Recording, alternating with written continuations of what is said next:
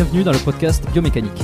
Je suis Jérôme Cazerolle, ostéopathe à Montréal, et dans ce podcast, je vous propose de partir à la rencontre de sportifs, d'athlètes et de spécialistes de leur domaine. Pour mieux comprendre la mécanique du corps et de l'esprit, pour vous aider à être plus performant au quotidien, et surtout en meilleure santé.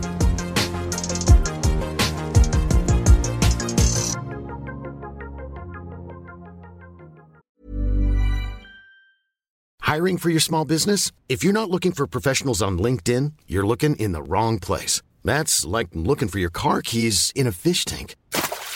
LinkedIn helps you hire professionals you can't find anywhere else, even those who aren't actively searching for a new job but might be open to the perfect role. In a given month, over 70% of LinkedIn users don't even visit other leading job sites. So start looking in the right place. With LinkedIn, you can hire professionals like a professional. Post your free job on linkedin.com/people slash people today.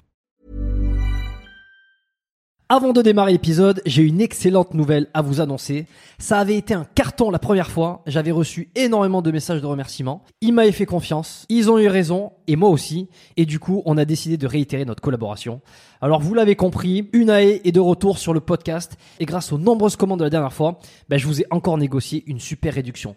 Et cette semaine, vous avez droit à 15% de réduction sur toute la boutique Unae avec le code biomécanique 15. Et c'est encore une fois de l'inédit. Alors, pour ceux qui étaient complètement passés à côté la dernière fois, Unae, c'est la marque de compléments alimentaires de Julien Vénesson qui fait l'unanimité dans le paysage français actuel dans le domaine de la santé et de la longévité. Ce sont des compléments d'ultra qualité avec des ingrédients de la plus haute pureté et qui sont issus de l'agriculture biologique. Ils ont une charte qualité incroyable et tout est vérifiable sur le site internet.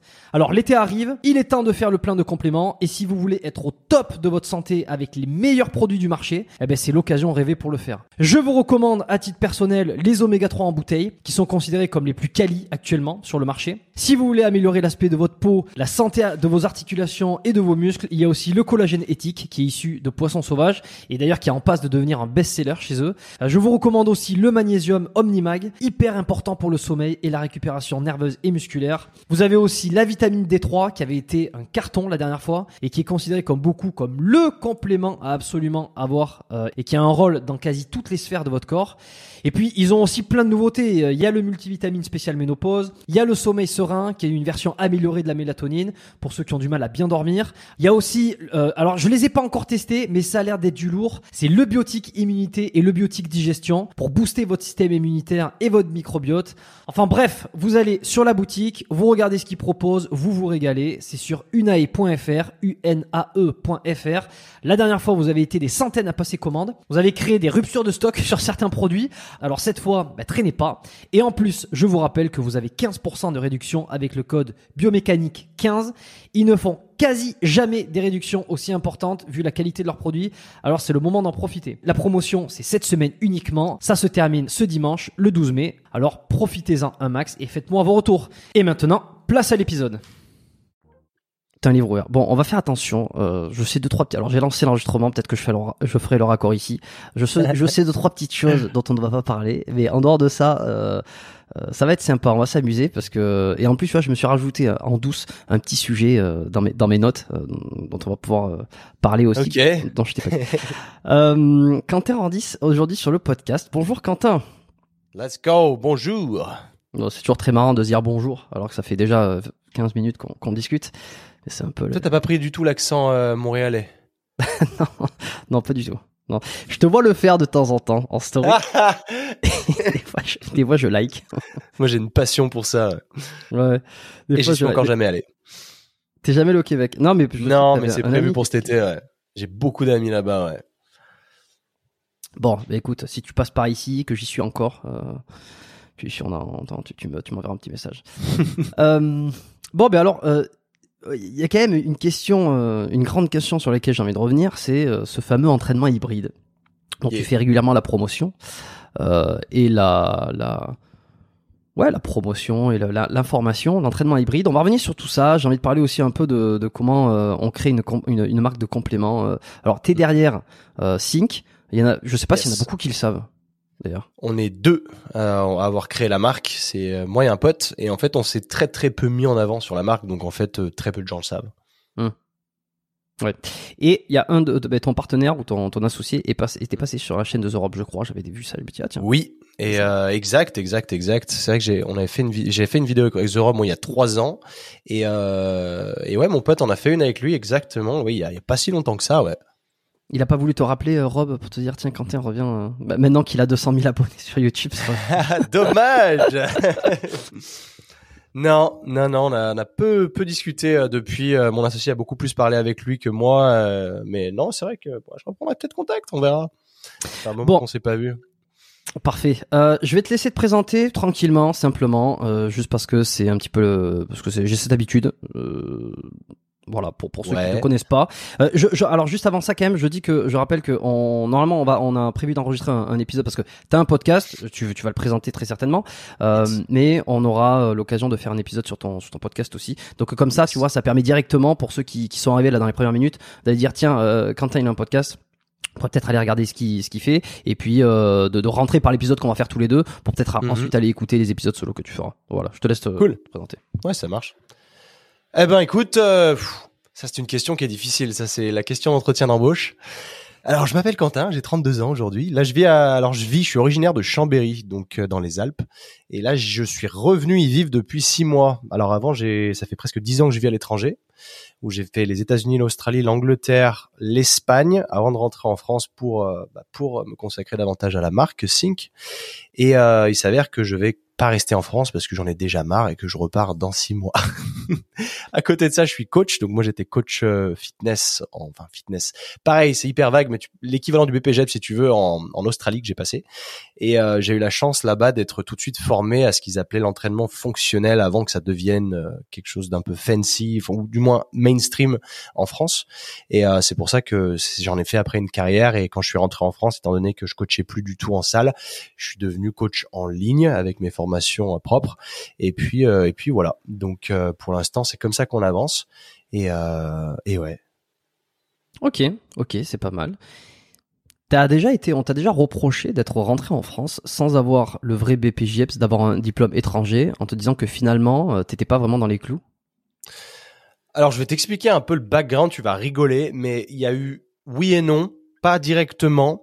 Si tu veux, donc j'étais coach en Australie puis en Angleterre. Après, on m'a offert un job sur Londres. Et c'est là où moi j'ai démarré à faire de la vidéo YouTube pour... Alors au tout tout tout début, je faisais des vidéos en anglais parce que j'étais sur Londres et c'est à ce moment-là que je suis rentré en France début 2017 pour monter Sync avec mon pote.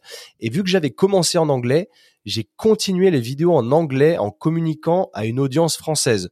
Donc c'était extrêmement ambigu, extrêmement compliqué. Et euh, je me faisais chier à faire des sous-titres français. Et après, après six mois, je me, j'ai peut-être, j'ai réalisé, je me suis dit bon, je vais peut-être switcher en français. Et là, c'était un scandale parce que j'arrivais plus à parler français en fait. Parce qu'étant donné que j'ai fait toutes mes formations fitness en, dans le milieu anglo-saxon, si tu veux, moi les noms d'exercices en français, je les ai pas. Et, euh, et du coup, c'était assez marrant parce que quand je regarde des vieilles vidéos à moi où je savais pas du tout, parce que parler devant une caméra, c'est un art. Et il faut quand même de la pratique. Le podcast, c'est pareil. Et à cette époque, j'avais aucune éloquence française. Parce que j'étais vraiment, euh, comment, scindé, câblé sur teacher des classes complètement en anglais, avec les mots techniques du fitness en anglais, etc., etc. Et du coup, quand je suis rentré en France et que j'ai commencé à switcher sur de la vidéo en français, et j'avais pas les noms. Donc, je savais pas parler. Donc là, c'était un, c'était un truc de fou. Ce qui fait que je parlais en moitié de français. C'était pas terrible. J'ai Siri qui vient de s'allumer. Pourquoi Siri s'est allumé J'ai- je- Tu l'entends pas, toi? Non, j'entends pas. Ok, très bien. Alors du coup, c'est là où j'ai commencé à me faire défoncer dans les commentaires. Jean-Claude Van Damme, euh, fais pas genre tu parles, euh, tu sais pas parler français, machin. Enfin, c'était, je me suis fait démonter. Et c'est là où je me suis dit, en fait, l'audience YouTube, qu'est-ce que je fous là? Les gens ne cherchent pas à comprendre qui tu es. C'est juste, tu t'essayes de t'adresser à eux et tu te fais démonter en fait. Et c'était, euh, ah ouais, c'était, ouais. Et euh, à l'inverse, t'as des gens comme, euh, comment il s'appelle, Jamo, Jamcore, Mhm. des mecs ultra musclés qui vivent à Los Angeles depuis longtemps et qui du coup ils parlent beaucoup avec du franglais aussi mais lui ça passait. Moi je me faisais éclater mais lui ça passait. Bon il avait peut-être une crédibilité il était beaucoup plus massif que moi.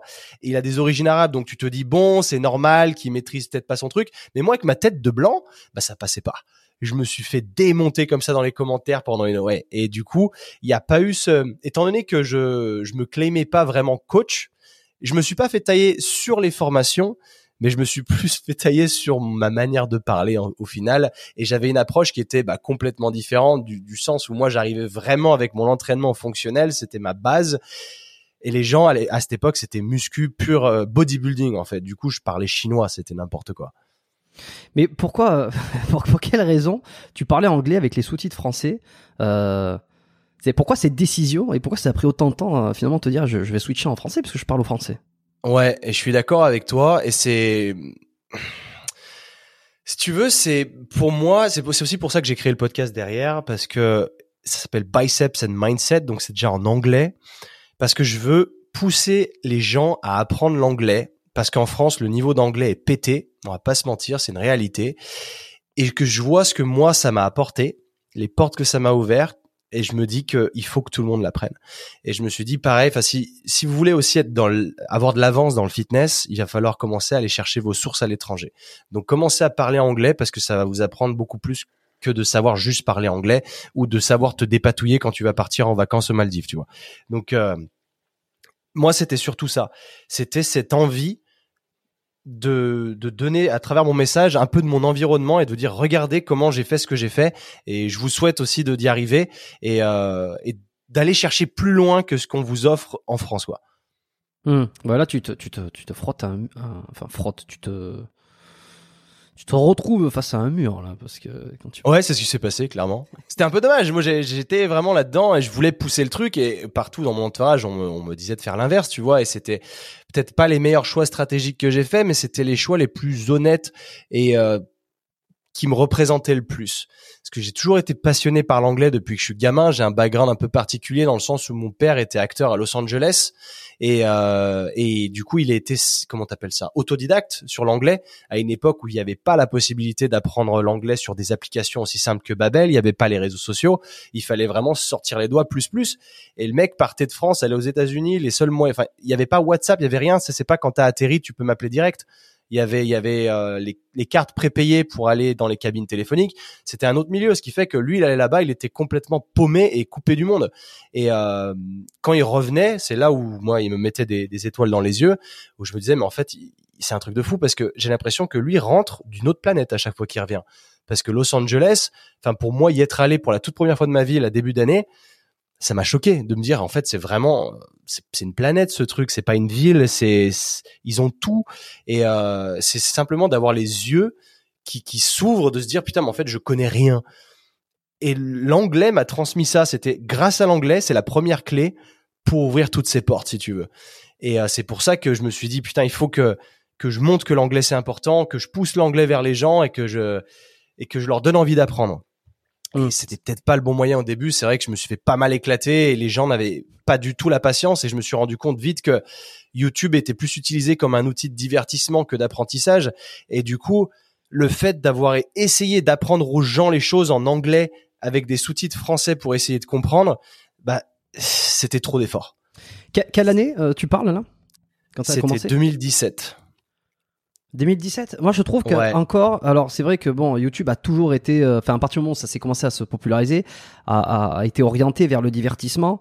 Euh, je pense, mais je pense qu'en 2017, c'était moins le cas qu'aujourd'hui, et aujourd'hui sera forcément moins le cas que peut-être dans 5 ans. Euh, c'est que la, la, part de divertissement qu'il faut que tu aies pour avoir quelque chose qui fonctionne euh, est, est, beaucoup, à mon aspect, beaucoup plus grande euh, qu'en 2017, donc euh, il y, a, y, a, y a plus de 5 ans, tu vois. Et euh, il y a, a qu'à voir. Alors c'est une saturation aussi peut-être du marché, des vidéos. Je l'ai déjà dit, je sais plus euh, dans quel euh, dans, quel podcast ou dans, si j'étais invité dans je sais pas quoi. Euh, J'en ai déjà parlé, c'est que euh, quelque chose que je remarque fortement en tant que en tant que bon producteur de de, de vidéos de, podcasts YouTube et puis et puis sur une sur une autre chaîne également, euh, dont certains aficionados sont au courant, d'autres non. en fait, on se rend compte que ce que tu pouvais faire il y a 17 ans euh, il y a 17 ans. Ce que tu pouvais faire il y a 5 ans ne fonctionne plus aujourd'hui. Te mettre face à une caméra et parler d'un sujet hyper informatif, euh, tu vois, c'est-à-dire vraiment faire de, de, de, la documentation.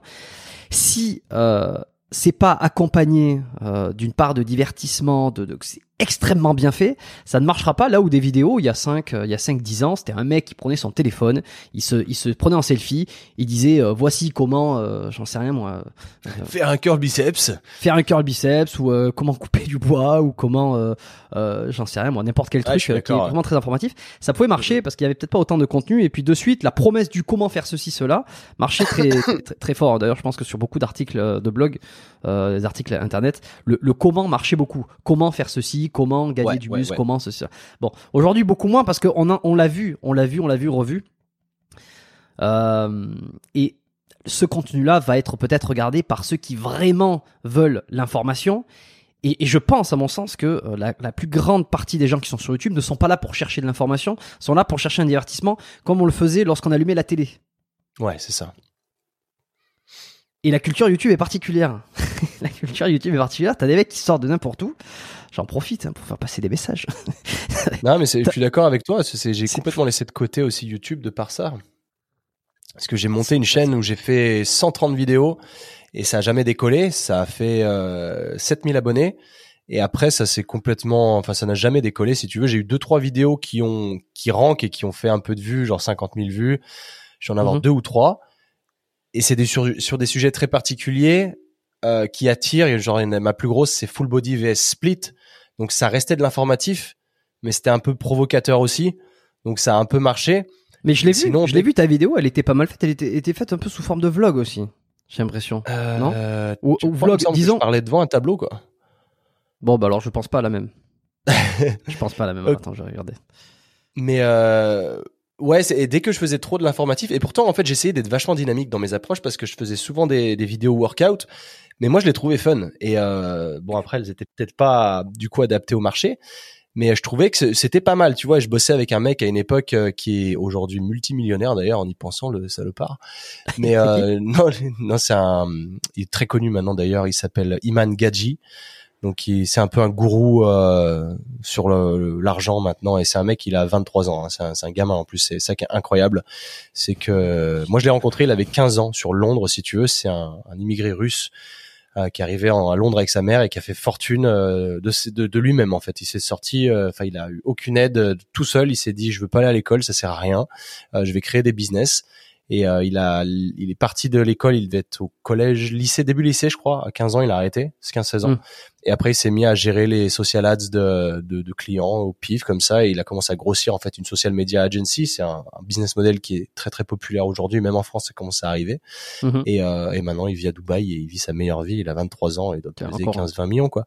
Donc euh, tout se passe bien. Mais tu vois, lui, quand je l'ai rencontré, il avait 15 piges, il vivait à Londres et il essayait de faire un peu d'argent de poche en filmant les gens, en faisant des photos pour eux ou ce genre de choses. Il se baladait avec sa caméra et je l'avais rencontré comme ça. Il m'avait fait une vidéo et il faisait du super taf déjà de, du haut de son jeune âge.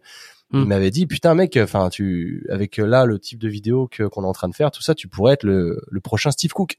Et euh, j'ai dit ouais, chaud, euh, chaud, partant. Ouais ouais, pourquoi pas. Hein mais ça a jamais pris parce que c'était pas du tout le marché. Et même à l'heure actuelle tu vois quand je regarde ce qui se passe et ce qui marche sur le, YouTube français même ne serait-ce que fitness je suis vraiment trop loin de ça. Je ça m'intéresse vraiment pas du tout. Et c'est toujours on tourne toujours autour de la même chose. On est encore en train de de se regarder le nombril euh, à propos des stéroïdes. On est toujours dans les mêmes débats, ça n'avance pas. Et euh, j'ai, en fait, j'ai plus envie de proposer ma mon expertise entre guillemets sur YouTube parce que j'ai l'impression que c'est pas du tout la bonne audience. Et, hmm. euh, et c'est aussi beaucoup de travail. Il faut aussi consacrer, faut y consacrer beaucoup de temps. Enfin, YouTubeur, c'est aujourd'hui, putain, c'est des, des vidéos d'un niveau professionnel qu'il faut envoyer. Quoi, c'est pas, tu peux plus te filmer avec ton téléphone. En effet, c'est tout de suite si t'as pas un micro de qui tient la route et une grosse caméra 4K, euh, ouais. ça ou, ou, une ouais ou alors compenser parce que c'est vrai que si, bon, maintenant les téléphones si t'as un iPhone 14 ou, ou, ou, je sais pas combien ça peut faire quand même une belle image mais c'est vrai qu'il faut derrière il faut l'envelopper d'une d'une d'un arc narratif, d'un, d'explications, de, de, de, de, trucs euh, avec des images de couverture qu'on appelle ça. Euh, faut faire mm. quelque chose qui vraiment qui retient l'attention et qui en fait si au bout de 30 secondes, au bout de même même 5 secondes, genre oh ça va être chiant, hop terminé. Bonsoir. On, on s'est barré. Non mais c'est ça. Et moi, moi je le vois. Et puis je pense que le format short aussi encourage de plus en plus à cette façon de penser qui est euh, si en trois secondes tu te dis oh ça me fait chier euh, tu, tu, les gens laissent plus la, le, le, temps au contenu. Mais c'est normal. Ouais c'est un sujet dont je parlais d'ailleurs il y a pas longtemps. C'est le l'attention span qui est réduit au fil des années et qu'aujourd'hui on est obligé de, de rentrer sur des formats short pour garder l'attention des gens parce que les gens n'arrivent plus à se focaliser ne serait-ce que deux minutes sur la même chose sans avoir ce besoin inconscient de, de scroller de peur de rater la prochaine pièce de contenu quoi. Et ça c'est hallucinant parce que c'est une réalité et que tes, tes réels aujourd'hui ils vont marcher s'ils font 10 secondes quoi. Et dès que tu commences à aller sur du réel de deux minutes enfin ou une minute trente, ça ne fonctionne plus parce que ben non, c'est euh, on veut tout de suite voir la prochaine pièce de contenu. C'est pour ça que je suis moi complètement anti TikTok et euh, je j'ai pas l'application et je je la veux pas et je veux même pas m'adapter parce que pour moi c'est c'est une hérésie parce que tellement tu passes du temps dessus et c'est c'est c'est tout simplement de, de de saturer tes récepteurs de dopamine de ne plus savoir réfléchir par toi-même et de simplement être devenu un robot quand tu t'assois sur le chiot de 5 minutes et que tu scrolles, tu scrolles, tu scrolles et que tu regardes ta montre et t'as perdu une demi-heure sur des trucs qui ont aucune valeur ajoutée ou deux trois trucs qui t'ont fait marrer. Ah, j'ai vraiment du mal avec ces, ce type de contenu. C'est aussi pour ça que j'aime beaucoup le podcast parce que bah, c'est du non-stop, c'est du uncut et que les gens qui sont prêts à t'accorder leur attention pendant une heure, c'est plus mon type de, de personne, c'est plus mon audience de gens au moins qui n'ont pas ce problème-là et qui sont prêts à te consacrer du temps parce qu'ils euh, pensent que que c'est pour eux il y a de la valeur ajoutée à en tirer d'un seul message important d'une heure plutôt que de 50 000 réels de 12 secondes auxquels au final tu n'auras retiré aucune information qui aura apporté de la valeur à ta vie. Je comprends ton point de vue. Hein. Euh, je suis partiellement d'accord sur les reels, euh, enfin sur les formats courts. Je, je suis, je suis d'accord euh, avec le, le, principe de, ce que tu dis. Je veux dire, je ferai pas des podcasts euh, qui, qui, qui, qui, avoisinent les, les 3 heures sur quasiment chaque épisode si j'étais pas d'accord avec ce, avec celui-là de, de, prendre son temps et que, et que le format long. Et c'est moi-même ce que je, ce que je consomme. Hein, je veux dire, les, les, formats longs, c'est ce que je préfère. Néanmoins, c'est vrai que sur les formats courts. Euh, ça, en fait, on a la technologie permet d'apporter quelque chose que l'humain veut, euh, c'est-à-dire de l'information très rapide, de, des choses de dopamine, tout ça. Et ce que mhm. à trop en consommer, effectivement, on en perd ensuite une capacité dans la vie de tous les jours euh, de d'attention, euh, forcément. Tu vois, c'est c'est c'est un peu l'envers de la médaille. Mais euh, il y a il y a des super il y a des super comptes de format court qui font une à deux minutes, tu vois qui sont hyper bien faits par des par des euh, par des créateurs euh, hyper créatifs justement euh, mhm. et qui font garder l'attention euh, et alors moi ce que j'aime beaucoup toujours et puis il y a pas que ça il y a aussi je suis déjà tombé sur des, sur des TikTok des vidéos qui qui sont inintéressantes au possible qui font plus de deux minutes et je reste coaché sur le truc et, et, et, après je, je, décolle et je me dis bon qu'est-ce qui a fait? Parce que là là là je, je, me barre je m'en branle quoi je veux dire c'est c'est j'ai rien appris ou en tout cas ça a pas révolutionné mais, mais je suis resté dessus et j'aime bien comprendre a posteriori qu'est-ce qui a fait que je suis resté dessus et, euh, et, moi, moi c'est davantage ça qui m'intéresse euh, sur ce, ce, le fonctionnement un peu de la, de la psyché. Qu'est-ce qui fait que qu'on arrive à catcher une attention et à la garder, alors qu'a priori la meuf aime parler des pneus neige, des, des pneus qu'elle a foutus sur sa voiture, dont j'en ai strictement rien à branler. Mais je suis resté quand même, tu vois, et c'est c'est assez intéressant. Et canon non, non, pas, non, pas spécialement. non, non, pas spécialement. Non, mais parce que je sais que ça, ça aurait pu être la réponse à ta question. ça aurait pu être la réponse à la question. Mais elle l'était pas, et j'écoutais ce qu'elle disait, euh, non, elle n'était pas du tout même. Euh, elle faisait partie plutôt de cette catégorie que je considérais pas du tout comme canon, tu vois, pour essayer de, okay, essayer de vexer personne. Euh, non, je restais sur ce qu'elle disait pour essayer de savoir. Je, Enfin bon. alors Iman, Iman Gadzi, c'est ça, hein? Ouais. Je suis sur sa chaîne YouTube là, je vois que effectivement, alors 1,5 million ah d'abonnés il a des vidéos, euh, il a des, il a des titres, il a des, des vignettes. Euh, c'est un YouTuber qui fonctionne évidemment, et il a l'air de faire ça très bien. C'est mm-hmm. super bon. alors attends, parce que tu me dis, j'ai fait, il a fait cette vidéo pour moi. En tout cas, il est parti dans un truc. Tiens, je vais t'aider. Euh, et finalement, euh, qu'est-ce qui fait que ça, qu'est-ce qui fait que t'es pas Tim Cook, en, gros? Ah bah j'ai, enfin je veux dire, on a fait deux trois vidéos ensemble, mais c'était pas devenu euh, mon vidéographe quoi, si tu veux. Mais pour lui, dans l'approche que j'avais, il y avait le potentiel pour. potentiel. Bon, évidemment, euh, il était aussi sur le marché anglo-saxon. Lui, c'était, euh, il connaissait tout le staff de Jim Shark. C'était plutôt, euh, c'est, enfin, le marché français, c'est pas du tout le même. Et c'est vrai que pour avoir baigné moi dans ce marché anglo-saxon, le fait de, quand je suis rentré en France en 2017, j'ai eu beaucoup beaucoup de mal à m'adapter parce que même sur mon contenu d'ailleurs, parce que moi je suis très douchy en plus de ça. Euh, regarde le, le, le podcast s'appelle Biceps. C'est pas pour rien, tu sais, je suis un douchebag en fait. j'aime bien euh, raconter des choses sérieuses, mais sans, me sans me prendre au sérieux. Je suis, je suis typiquement ce genre de personnage qui pourrait, qui fait marrer euh, sur le milieu anglo-saxon, mais qui peut être très agaçant en France. Et euh, dû au, ouais, c'est une différence de culture. En vrai, c'est c'est ouais, je sais pas de quoi ça vient, mais j'ai j'ai vu, j'ai remarqué dans les commentaires que j'agaçais pas mal. Euh, bon, évidemment, je dis ça, c'est ça veut pas dire qu'il y avait que du négatif et le négatif restait quand même minoritaire par rapport au positif, mais c'était quand même pas une euh, une chaîne succès, que ça a pas été euh, ça a pas explosé. Parce que mon contenu, je le trouvais à forte valeur ajoutée, mais quand je voyais ce qui démarrait à côté, ce qui marchait, c'était on était à, à deux plaques, c'était quoi? On était vraiment trop trop loin. Deux. C'était quoi euh, ce qu'il y avait à côté justement comme euh, comme, ce avait à côté ouais.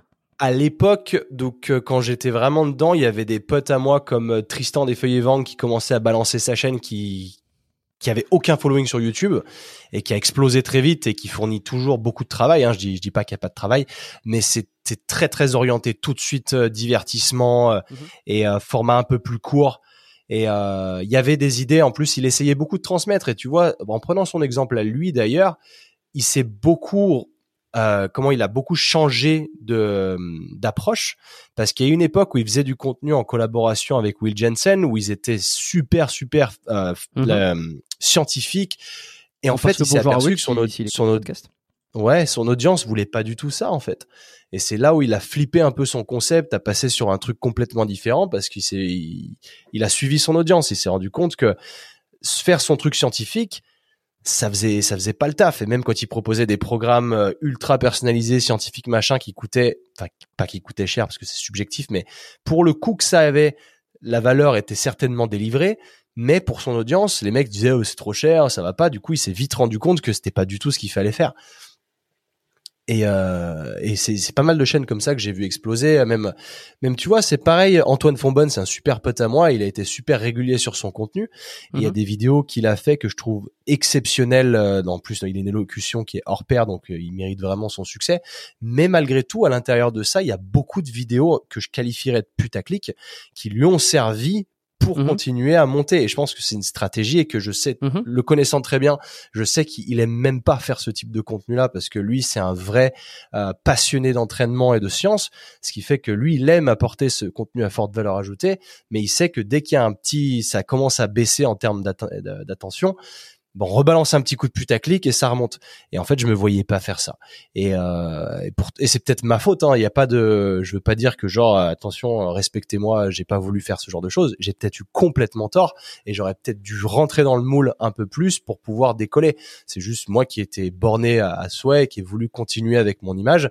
Simplement, ça plaisait moyennement bah, it is what it is, hein, c'est pas grave, je trouverai un autre moyen. Hmm. Mais t'as raison, tu vois, de parler d'Antoine parce que il fait ça, il, a une très forte conscience de ce qu'il fait. Tu en, euh, en tant que spectateur, on peut avoir l'impression souvent que euh, on n'est pas à la place du, de la personne qui crée, qui produit derrière le contenu, et on peut se dire ah bah tiens, il fait ça, il fait ça, euh, comme si, euh, tu comme s'il avait pas une, comme si ça avait pas été réfléchi, comme s'il y avait pas une stratégie, comme s'il y avait pas eu des heures et des heures de passer pour se dire qu'est-ce que je vais proposer, dans quel but, qu'est-ce que je dois faire, est-ce que je dois mettre, est-ce que je dois sacrifier certaine part euh, de euh, est-ce que je dois, dois, vendre un peu mon âme au diable pour essayer de d'avoir de, l'attention? Est-ce qu'il faut que je garde certaines de mes valeurs? Euh, c'est un peu le truc, tiens, je vends mon au diable et puis je deviens ultra mainstream, ou alors je garde toutes mes valeurs, je serre la ceinture et finalement il y a que trois pelés qui me regardent, mais c'est pas grave, on est ensemble. ça, alors le juste milieu est toujours à trouver et moi je trouve qu'il fait ça très bien. J'avais fait un super épisode avec lui où on avait parlé de tout ça justement sur, euh, bah, alors sur sa création de contenu, sur sur ce qu'il avait apporté dans dans le euh, dans le dans le avec son avec Bayesian tu vois euh, mm, comment c'était mm. arrivé tout ça comment il gère un peu l'influence euh, euh, le fait de d'être sursollicité par avec de, de l'attention et puis en même temps essayer de, de garder ça bon on avait parlé de plein de et tu vois euh, bon il y en a qui n'ont pas trop aimé l'épisode parce que c'est vrai qu'il a une il a une tendance à, à, expliquer les choses à prendre son temps pour parler à, et, et je, je, je, le disais d'ailleurs moi je, je, je moi j'aime beaucoup ce qu'il dit. C'est vrai que des fois, c'est, c'est, je peux comprendre pour que la population YouTube, par exemple, qui a, qui a envie d'informations très vite, etc., puisse être un peu euh, récalcitrante à cette façon de parler des fois, où euh, voilà, il va expliquer les choses de manière un peu simplifiée, compliquée, tu vois. Je sais pas comment euh, on, pourrait définir ça, mais ça mérite le coup d'œil, en tout cas. Et, et quelqu'un qui fait ça très bien, euh, juste pour terminer là-dessus, tu vois, qui fait ça très bien sur YouTube, par exemple, qui a réussi à mais c'est Nassim quoi. Je veux dire, euh, euh, c'est un mec, il arrive à t'expliquer des choses, à faire des vidéos qui sont assez captivantes avec euh, de l'inform de, de, de l'informatif. Euh, il fait des vidéos de divertissement. Quand tu, quand tu vois, quand je discute avec lui, c'est à dire que il part des fois dans des vidéos qui n'ont un petit peu, qui vont au-delà, tu vois, de la sphère de, de, de, la musculation, du fitness. mais quand il explique, je sais pas, la testo, quand il explique des leviers ou quoi que ce soit, qui prend son petit tableau et qui te fait un cours presque informatif ben, ça reach quand même pas mal de monde. Moins qu'une vidéo où il va faire, euh, va faire des, des, conneries, tu vois, mais, mais, mais il le fait quand même très bien. Et je pense que la clé vraiment sur YouTube, et c'est toute la difficulté, c'est pour ça que euh, c'est très difficile de réussir, c'est d'arriver à packager un divertissement, enfin d'arriver à, à, créer une vidéo divertissement où les gens vont avoir l'impression euh, qui vont pas avoir euh, besoin de réfléchir ou en tout cas qui vont s'amuser, que ça va les détendre, ça va les sortir de leur ou en tout cas qui vont trouver ça génial.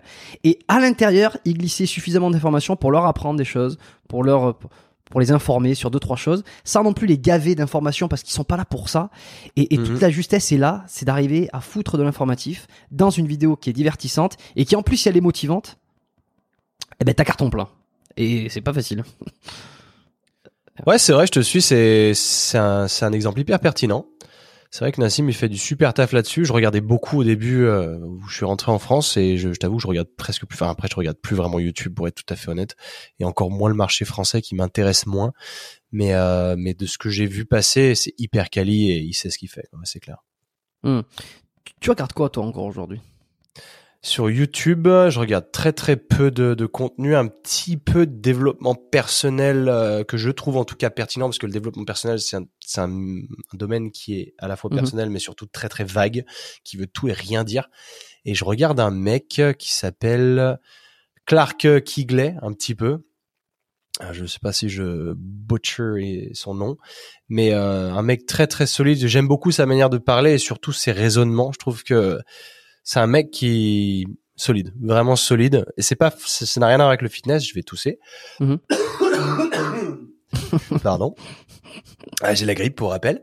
euh, mais euh, à côté de ça, en ce qui concerne le fitness ou un peu le lifestyle, tu sais, des fois tu regardes des gens où, qui t'inspirent parce que t'aimerais faire ce qu'ils font ou euh, t'aimerais arriver au point où ils sont. Et pour moi, il y en a un qui fait ça, c'est How to Beast. C'est euh, David las Morenas, tu vas connaître. Un, tu t'es déjà, entendu, déjà entendu en parler, ouais. Voilà, lui j'aime beaucoup parce que je trouve qu'il est pas fake, qui, qui il m'a l'air très authentique. Je vais me moucher vite fait. Hmm. Ah, quel enfer. Je, je vois quel enfer. Je suis, ouais. je, suis, déjà, je suis déjà passé sur sa chaîne à lui. Hein. How to Beast. et alors le premier Clark Kigley pour ceux qui veulent aller voir peut-être parce que euh, j'ai je l'ai pas écrit bien pour la première fois c'est Clark euh, avec un K à la fin et K E G L E Y pour ceux qui veulent aller ouais. regarder. Mais c'est ça demande de réfléchir un peu. Ça c'est pas il donne pas tout sur un plateau mais en effet comme tu le dis, il arrive à rendre la vidéo divertissante. Elle est belle, euh, elle est bien packagée quoi. Du coup ça donne envie. Mais Autobis, c'est pareil. Le mec a été hyper régulier depuis le nombre d'années qu'il fait de la vidéo, je sais plus comment, moins 5-6 ans, où il s'est dit, je fais deux vidéos par semaine, toutes les semaines, et je ne rate pas une seule semaine, et il s'y est, tenu. Hmm. Tous les lundis et tous les jeudis. Et euh, bon, je regarde pas tout parce que le problème, c'est son contenu bah, devient un peu redondant aussi, hmm. mais il se rend compte aussi que ses, ses, euh, vues tombent Putain, et que bah, maintenant il faut rentrer dans le, il faut rentrer dans le putaclic. Donc euh, c'est ça qui m'attriste un peu parce que bah il a plus le choix. Lui c'est bon après il a il a créé des business annexes sur le côté qui qui fonctionnent extrêmement bien. Donc il vit sa meilleure vie. C'est un Américain qui est là. Il est venu s'installer à Marbella d'ailleurs avec sa meuf. Enfin il, tu l'as vu? top. Tu vois. Je l'ai vu. En vrai? Non, je suis pas allé à Marbella moi encore. J'ai, j'ai oui, c'est Valencia, mais j'ai, j'ai, je t'avoue que je pense à Marbella d'ici 2-3 ans peut-être, mais je suis pas certain encore, on verra. Mais je vais y aller en tout cas au mois de mars, jeter un œil. On verra si je le croise. Hein. Mais, euh, mais ouais, il, et je le trouve super inspirant à ce niveau-là parce que je, je trouve aussi qu'il, enfin, c'est un mec aussi qui a plus mon âge. Lui, il a 33 ans, je crois. Et tous les youtubeurs, tu sais, qui percent, machin, c'est pour moi, c'est des gamins qui sont entre 20 et 25 ans et qui, qui vendent du rêve et j'arrive pas à m'apparenter à ces gens-là parce que j'ai pas le même âge. Et un mec qui a du vrai vécu, qui a construit des business, c'est pas des business du jour au lendemain parce que t'as des gens qui explosent sur TikTok ou quoi du jour au lendemain, qui se retrouvent à brasser des quantités astronomiques d'argent et qui vont après euh, t'apprendre la vie. Ça pour moi ça m'inspire pas du tout. Et c'est pour ça que je vais chercher des profils un peu plus anciens qui eux sont là depuis le début des réseaux sociaux et se, on cravache pour arriver là où ils en sont aujourd'hui. Et je trouve que lui c'est un super exemple et que Mm. ses vidéos elles sont toutes sympas à regarder. Même si t'en retires pas grand chose malgré tout il fait des vlogs mais il y a toujours un message de fond dans tous les épisodes. À chaque fois, il y a un sujet qui est prédominant dans la- dans l'épisode, qui ça dure entre 10 13 minutes à chaque fois et il fait ça super bien. Et il est trop bon parce qu'il te balance une phrase, d'un coup la deuxième phrase, il est plus au même endroit. Donc le mec en fait doit passer ses journées à filmer, ça doit être Ouais. très très compliqué mais il y arrive. Ouais. Et il fait ça super bien. Et euh, pour le coup, lui euh, je regarde ce qu'il fait ouais. Enfin sauf sauf quand ça devient putaclic mais après il Ouais, fait non, ça pour relancer ses vues quoi. Ouais. Par contre, euh, effectivement, euh, effectivement. Alors, les- moi, je trouve que les, les vignettes, les titres sont, sont super bons. Là, moi, j'ai envie de cliquer sur presque toutes là, de, de savoir ce qu'il va raconter derrière. Et euh, il n'y a pas beaucoup de vues euh, comparatives. Enfin, je veux dire, on est sur du, une moyenne de 30 à 50 000 vues, alors qu'il a plus d'un million d'abonnés. C'est quand même curieux. Ouais. À se demander s'il a pas fait un petit achat groupé. à donné. Non, je, je pense pas. hein. Moi, je pense pas. Je pense que c'est vraiment la redondance qui fait que les gens lâchent au bout d'un moment. Ouais, Peut-être, peut-être. Et en francophonie, euh, tu regardes, tu suis des, des choses, euh, tu vois, je te... enfin YouTube, pas que YouTube, hein, podcast, euh, livres, euh, Euh... TikToker, ça je sais que non. Putain, c'est c'est moche, mais euh, j'ai personne qui me vient. Alors, j'ai plein de potes qui sont dans le milieu, comme Eric Flag, tout ça, mais ça veut pas dire que je consomme spécialement leur contenu YouTube, parce que je ne regarde que très peu. Comme je te disais, sur le français, je regarde pas. Son podcast à lui, je l'écoute. Donc, les podcasts français, comme ton podcast à toi, j'écoute. En, en français, j'écoute deux, trois podcasts, mais il y en a peu. Euh, la grande majeure partie de mes, alors de ma consommation de contenu, c'est du podcast, ça c'est clair. Mhm. Euh, et après derrière, euh, c'est que de l'anglo-saxon en fait. Quand j'y pense, il y a un peu de d'australien quand c'est plus poussé fitness, un peu plus dev perso entre guillemets. Je déteste utiliser ce terme, mais je, for lack of a better word. Euh, et je, en français, non, c'est non. Je crois que biomécanique et euh, expansion, c'est les deux seuls que j'écoute. Je dis ça, mais euh, Ah ouais. c'est moche, mais euh, je vais quand même ouvrir mon Spotify en deux secondes parce que là, euh, j'ai pas envie d'oublier quelqu'un qui va dire putain bâtard, il écoute Putain, pas mon l'enfoiré, il m'a podcast. oublié. Il m'a oublié dans les premières Ah si, il y a, y a Suisse aussi, forcément. Mon pote Kevin Ferreira, euh, bon lui c'est c'est suisse du coup, mais c'est en français. Son show, je l'écoute aussi, ouais. Et, euh, et, et, et majoritairement, c'est à peu près tout. Hein. J'écoute ah, si, un petit peu euh, Elio, euh, Avila, Munoz, euh, je range ta chambre. J'ai trouvé ça pas mal non plus. J'aime bien sa manière de s'exprimer. Mhm. Mais sinon, à côté de ça, euh, en français, euh, bah, génération do it yourself, tu vois, je l'ai dans mes podcasts, mais j'écoute jamais. J'écoutais le panier, tu vois, qui est, euh, que ça te Ouais. parle peut-être, ou c'est plus dans le milieu entrepreneuriat, E-commerce, ouais. E-commerce, ouais. Euh, j'écoute, euh, ah si, un petit peu, bah, du Montréalais d'ailleurs. Julien Haroun, journal d'un entrepreneur, je sais pas si tu connais. Euh, de- nom, mais je l'ai jamais écouté. C'est cool, lui, je le, on s'était parlé vite fait, je vais l'inviter sur le podcast, mais apparemment il est très très busy. Hmm. Mais euh, il a créé une marque de suppléments aussi d'ailleurs. Mais c'est un gars de Montréal, ouais. Ok. Un vrai de vrai. Ah, t'étais pas loin de vouloir me faire l'accent là. Non, non, non. Je me permettrai pas. Vas te faire juger. Euh, que- quel est ton, tiens, comme ça, euh, pure curiosité, euh, curiosité d'ego ou, ou pas d'ego d'ailleurs. hein. Euh, ouais. le- ton podcast préféré sur biomécanique, est-ce qu'il y en a un qui t'a marqué plus que notre? Tu fais intervenir beaucoup de gens quand même. Oui. Il y en avait un, j'écoutais, j'ai écouté pas mal les épisodes de gens que je j'allais potentiellement inviter aussi.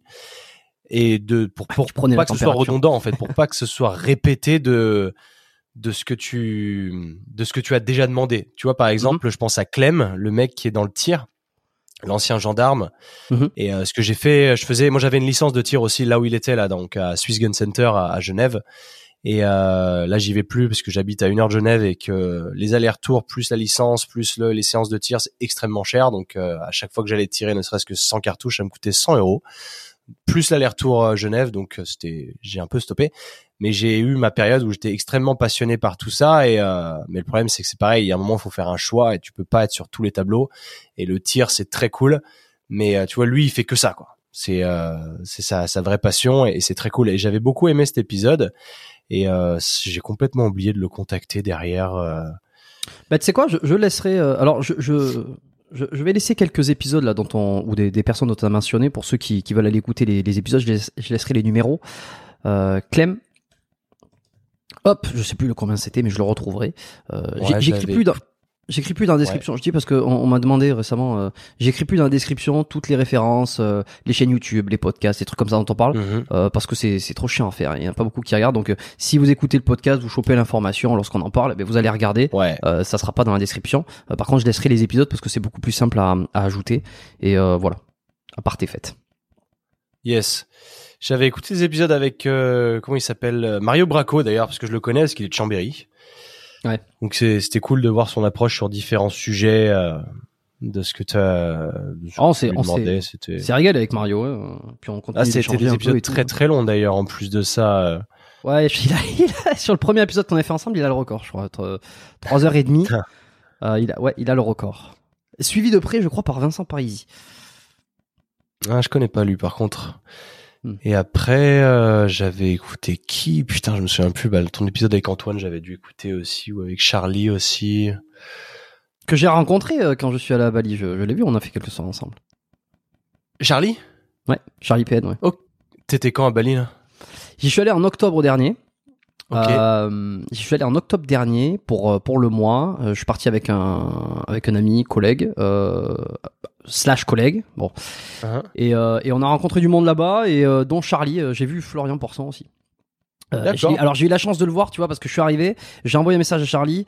euh, il était avec Florian, c'était à l'époque où ils étaient encore ensemble à Bali, tu vois, avant que Ouais, Florian ouais, ouais. parte. Florian partait le lendemain, donc j'ai fait vraiment, euh, je, les, je les ai rencontrés, puis Charlie ensuite je l'ai revu plusieurs fois derrière. On a fait deux trois trucs, on avait, on a eu un pote en commun tout ça. Et, Très cool. J'y vais, j'y vais le, le 2 février, là, à Bali d'ailleurs. Jusqu'à quand? Jusqu'au 12, il reste que 10 jours, j'y suis jamais allé encore parce que moi, le but, c'était pas d'aller à Bali, c'était d'aller en Australie parce que j'y ai vécu deux ans et demi et euh, ça fait combien de temps?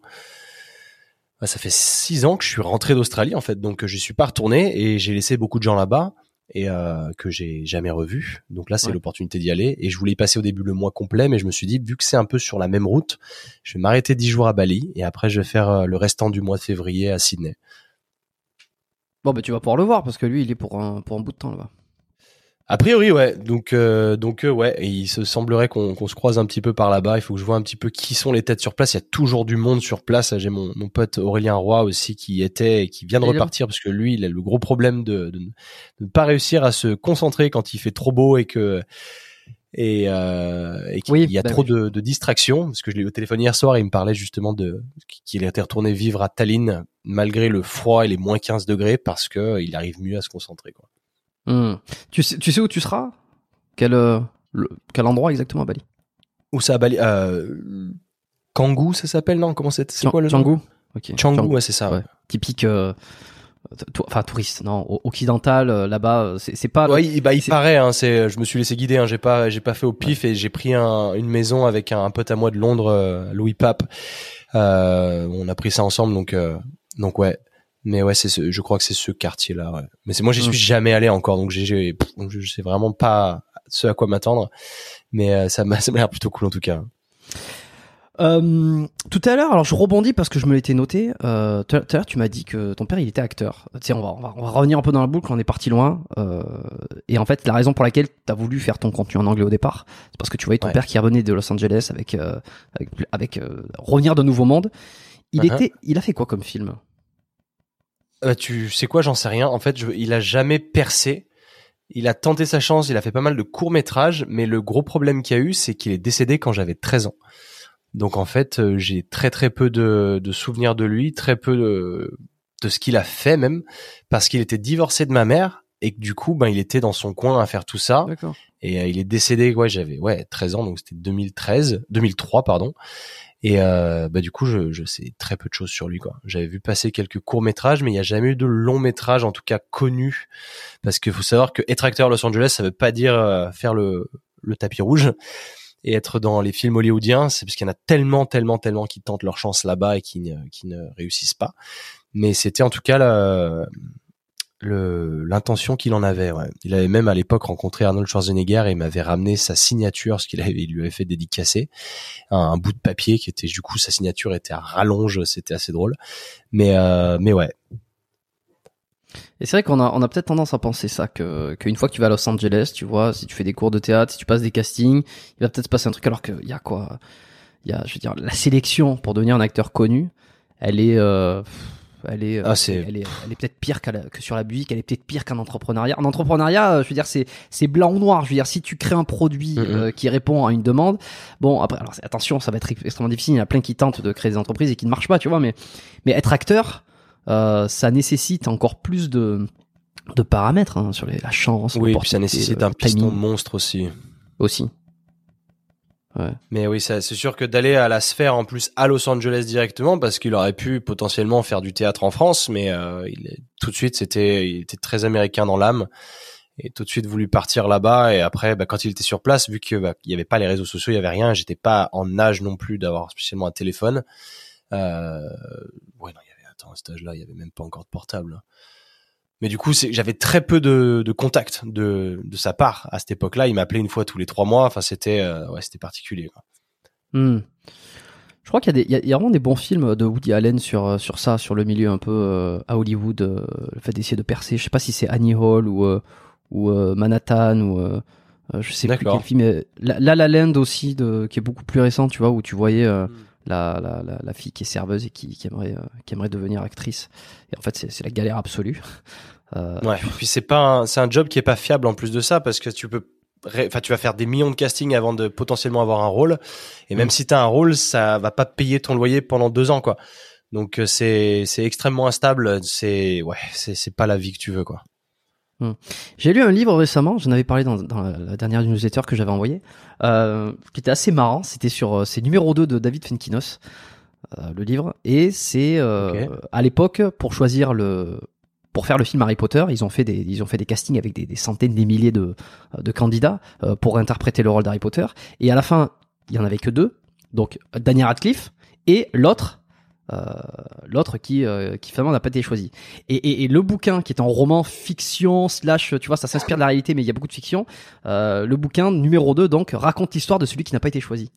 Et, Hmm. euh, et c'est assez extraordinaire parce qu'il y a une c'est le monde s'effondre et te rappelle pendant et dans le livre hein, te rappelle pendant 10 ans ce que t'as loupé en voyant tout le carton et que t'es en fait t'es à t'as été à une Oh, décision d'avoir une vie qui était euh, parfaitement euh, Horrible. à l'opposé ouais ouais c'est ouais c'est Horrible. Pauvre gars. Oh putain. Je recommande le, le bouquin, tu vois. C'est euh, pour pour un petit, un petit Numéro 2, divertissement. ça s'appelle. Numéro 2. Ah, je vais checker, ouais, c'est putain. Ah ouais, je me mets à- là, je me mets dans ces shoes. euh. En effet, Ouais. ça devait, ça a dû être dur à encaisser, ouais. Oh, Ouais, c'est assez, terrible. Alors je sais pas à quel point c'est inspiré euh, d'une histoire vraie ou si c'est euh, très euh, romancé. Je pense que c'est extrêmement romancé. J'ai pas j'ai pas été faire plus de Mm. recherche que ça, mais c'est pas mal.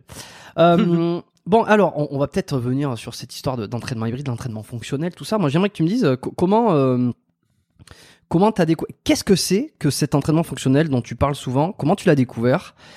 Et, et ensuite, tu vas peut-être me dire en, quoi ça, ça, ça, ça s'est confronté, parce que tu en parles souvent, euh, à, l'entraînement classique bodybuilding, tu vois, où Ouais. finalement euh, les gens, ils... en fait, on ne sait pas, on ne sait pas ce que ça vaut. Tu vois ce que je veux dire En fait, si tu veux, moi à la base, j'ai pas démarré le- la muscu pour euh, avoir un corps esthétique. Ce qui a un truc en plus d'ailleurs, c'est que mon père, en plus d'être acteur, enfin d'avoir été acteur, il était aussi bodybuilder. Donc euh, lui, c'était le mec qui faisait déjà du body. Quand j'étais gamin, il était au gym. Il avait même un gym et euh, il était évidemment chargé au stéro, tout ça. Donc euh, j'ai eu envie de, de pas de faire la même chose dans le terme des stéros, mais je veux dire la muscu m'avait attiré aussi. Mais vu que je l'ai perdu très jeune, bah derrière j'ai pas pu commencer l'entraînement jeune non plus. Et puis ma mère l'ayant vu dans son épopée dans sa descente aussi n'était pas très chaude que j'aille m'entraîner non plus. Donc euh, au départ moi c'était surtout parce que j'ai commencé le foot américain quand j'avais 20 ans et euh, je m'entraînais pas avant ça parce que j'ai toujours fait beaucoup de sport mais pas d'entraînement de, de en salle de sport où je faisais du foot j'ai fait du hockey j'ai fait des arts martiaux et après j'ai fait du, du foot américain Sauf que le foot américain, ça a été le premier sport où je me suis rendu compte qu'il fallait de la préparation à côté pour devenir plus fort. Et donc, euh, on était coaché par un coach américain à l'époque qui lui utilisait les programmes de, de conditionnement physique, de, enfin de préparation physique de l'université d'Oregon. Donc forcément, c'était des trucs de ouf, c'était c'était balèze. Tu faisais directement d'entrée, t'avais des cleans, donc t'avais de l'altéro en fait. Donc si tu veux, ma première année de muscu, je faisais déjà de l'altéro. Enfin, j'étais perdu quoi. C'était euh, c'est quoi ça? Et on faisait beaucoup squat, bench, pull-ups, tu vois, c'est le genre de trucs, il n'y avait pas de petits exos, il n'y avait pas de machine déjà en fait. C'était purement, tu t'entraînes, enfin, on s'entraînait dans une salle, il n'y avait pas de machine dans cette salle. Il y avait que des poids libres, c'était old school au possible, avec une enceinte, avec ton rap US, c'était vraiment old school, old school. Et j'ai fait ça pendant un an, et euh, ça m'a ça m'a donné goût au truc. Et après, j'ai c'est là où j'ai je suis parti vivre euh, à New York City pendant six mois. Et euh, du coup, j'ai pris un abonnement dans une salle de muscu et il y avait des machines partout. Et je savais pas me servir de ces machines en fait. Et je j'avais pas l'impression, si tu veux, quand je m'asseyais sur une machine, j'avais pas l'impression de m'entraîner.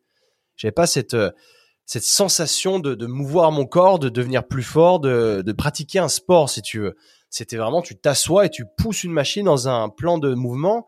Et pour moi, ça, c'était pas de l'entraînement. Du coup, je, bah, je faisais du street workout, je m'entraînais dehors sur une barre de traction parce que le fait de faire des tractions, des muscle-up, des dips, là, j'avais, je retrouvais cette sensation de je m'entraîne. Je suis en train de préparer mon corps à. Et euh, cette philosophie m'a suivi après derrière quand j'ai emménagé à Sydney. C'est là où j'ai passé mes diplômes de coach. Où j'ai été en fait, c'est encore une fois un pur hasard.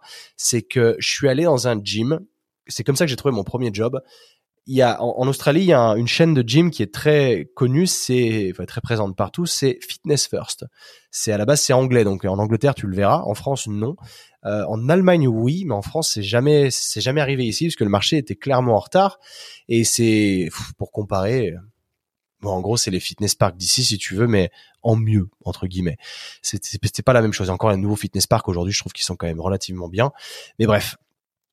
Et on se baladait en plein centre-ville avec mon coloc et il y a deux mecs qui gueulent, qui distribuent des flyers, tout ça, machin. Donc euh, on venait d'arriver. Hein. Ça faisait deux jours qu'on était là. Mon pote me dit bah attends viens, il, y a des réductions de membership, viens on va voir. Comme ça on prend un abonnement ou quoi. Et toi si tu veux trouver un taf, ah, bah, c'est peut-être le bon moment. Et moi je, fais en plus je fais ah, flemme, on vient d'arriver, on a le temps. au final je me suis laissé entraîner là-bas et j'ai bien fait. Et on descend en sous-sol. Et le premier truc que je vois dans ce gym, à gauche il y a une vitre, enfin c'est une du plexiglas, et tu vois le gym derrière. Et le premier truc que je vois, c'est un sled tu vois, les traîneaux, mhm. où il y en a très peu, tu sais, avec de la fausse herbe, du turf. Et je vois ça, je fais, mais attends, c'est quoi ce truc de ouf? C'est parce que moi, tout de suite, ça me rappelle, boum, football américain, trop cool, euh, conditionnement physique, blablabla. Donc, je me sens bien. Et je fais le tour du gym, et c'est un gym où il n'y avait pas de machine. Y avait des, c'était un concept gym. Donc, le fitness first en question, il était unique au monde. Donc, déjà, la chance de tomber sur le fitness first unique. Parce que tous les autres fitness first étaient plein de machines, plein de, t'avais tout, mais t'avais principalement des machines, tu vois. Et, euh, et là, il y avait pas de machine parce qu'ils voulaient créer ce concept de dit de fonctionnel. Bon, j'avais aucune idée de ce que c'était, et euh, je me rends compte que je commence à kiffer le truc parce que t'as pas de machine, donc t'es jamais assis sur un truc à proprement parler. Et t'avais une zone, il y avait des kettlebells. Donc je connais, je commençais à comprendre ce que c'était qu'une kettlebell. Euh, il y avait des TRX, donc c'est un peu similaire à l'entraînement aux anneaux de gymnastique. Il y avait une zone de hit, donc qui était sur ce fameux faux turf, donc cette fausse herbe avec du, il y avait des, des water bags, ils avaient des trucs. Des, des box jump. Enfin, c'était, en fait, c'était le tout début aussi du CrossFit. Donc, ça commençait à arriver. En tout cas, en Australie, parce qu'aux États-Unis, c'était un peu plus vieux que ça. Et tu avais une autre zone qui était la zone, ils appellent ça comment? X-Fit, un truc. Bon, en gros, c'était comme CrossFit puisque le, le X c'est une cross en fait, c'est une croix, donc CrossFit. Mais euh, c'était euh, cross training en gros si tu veux.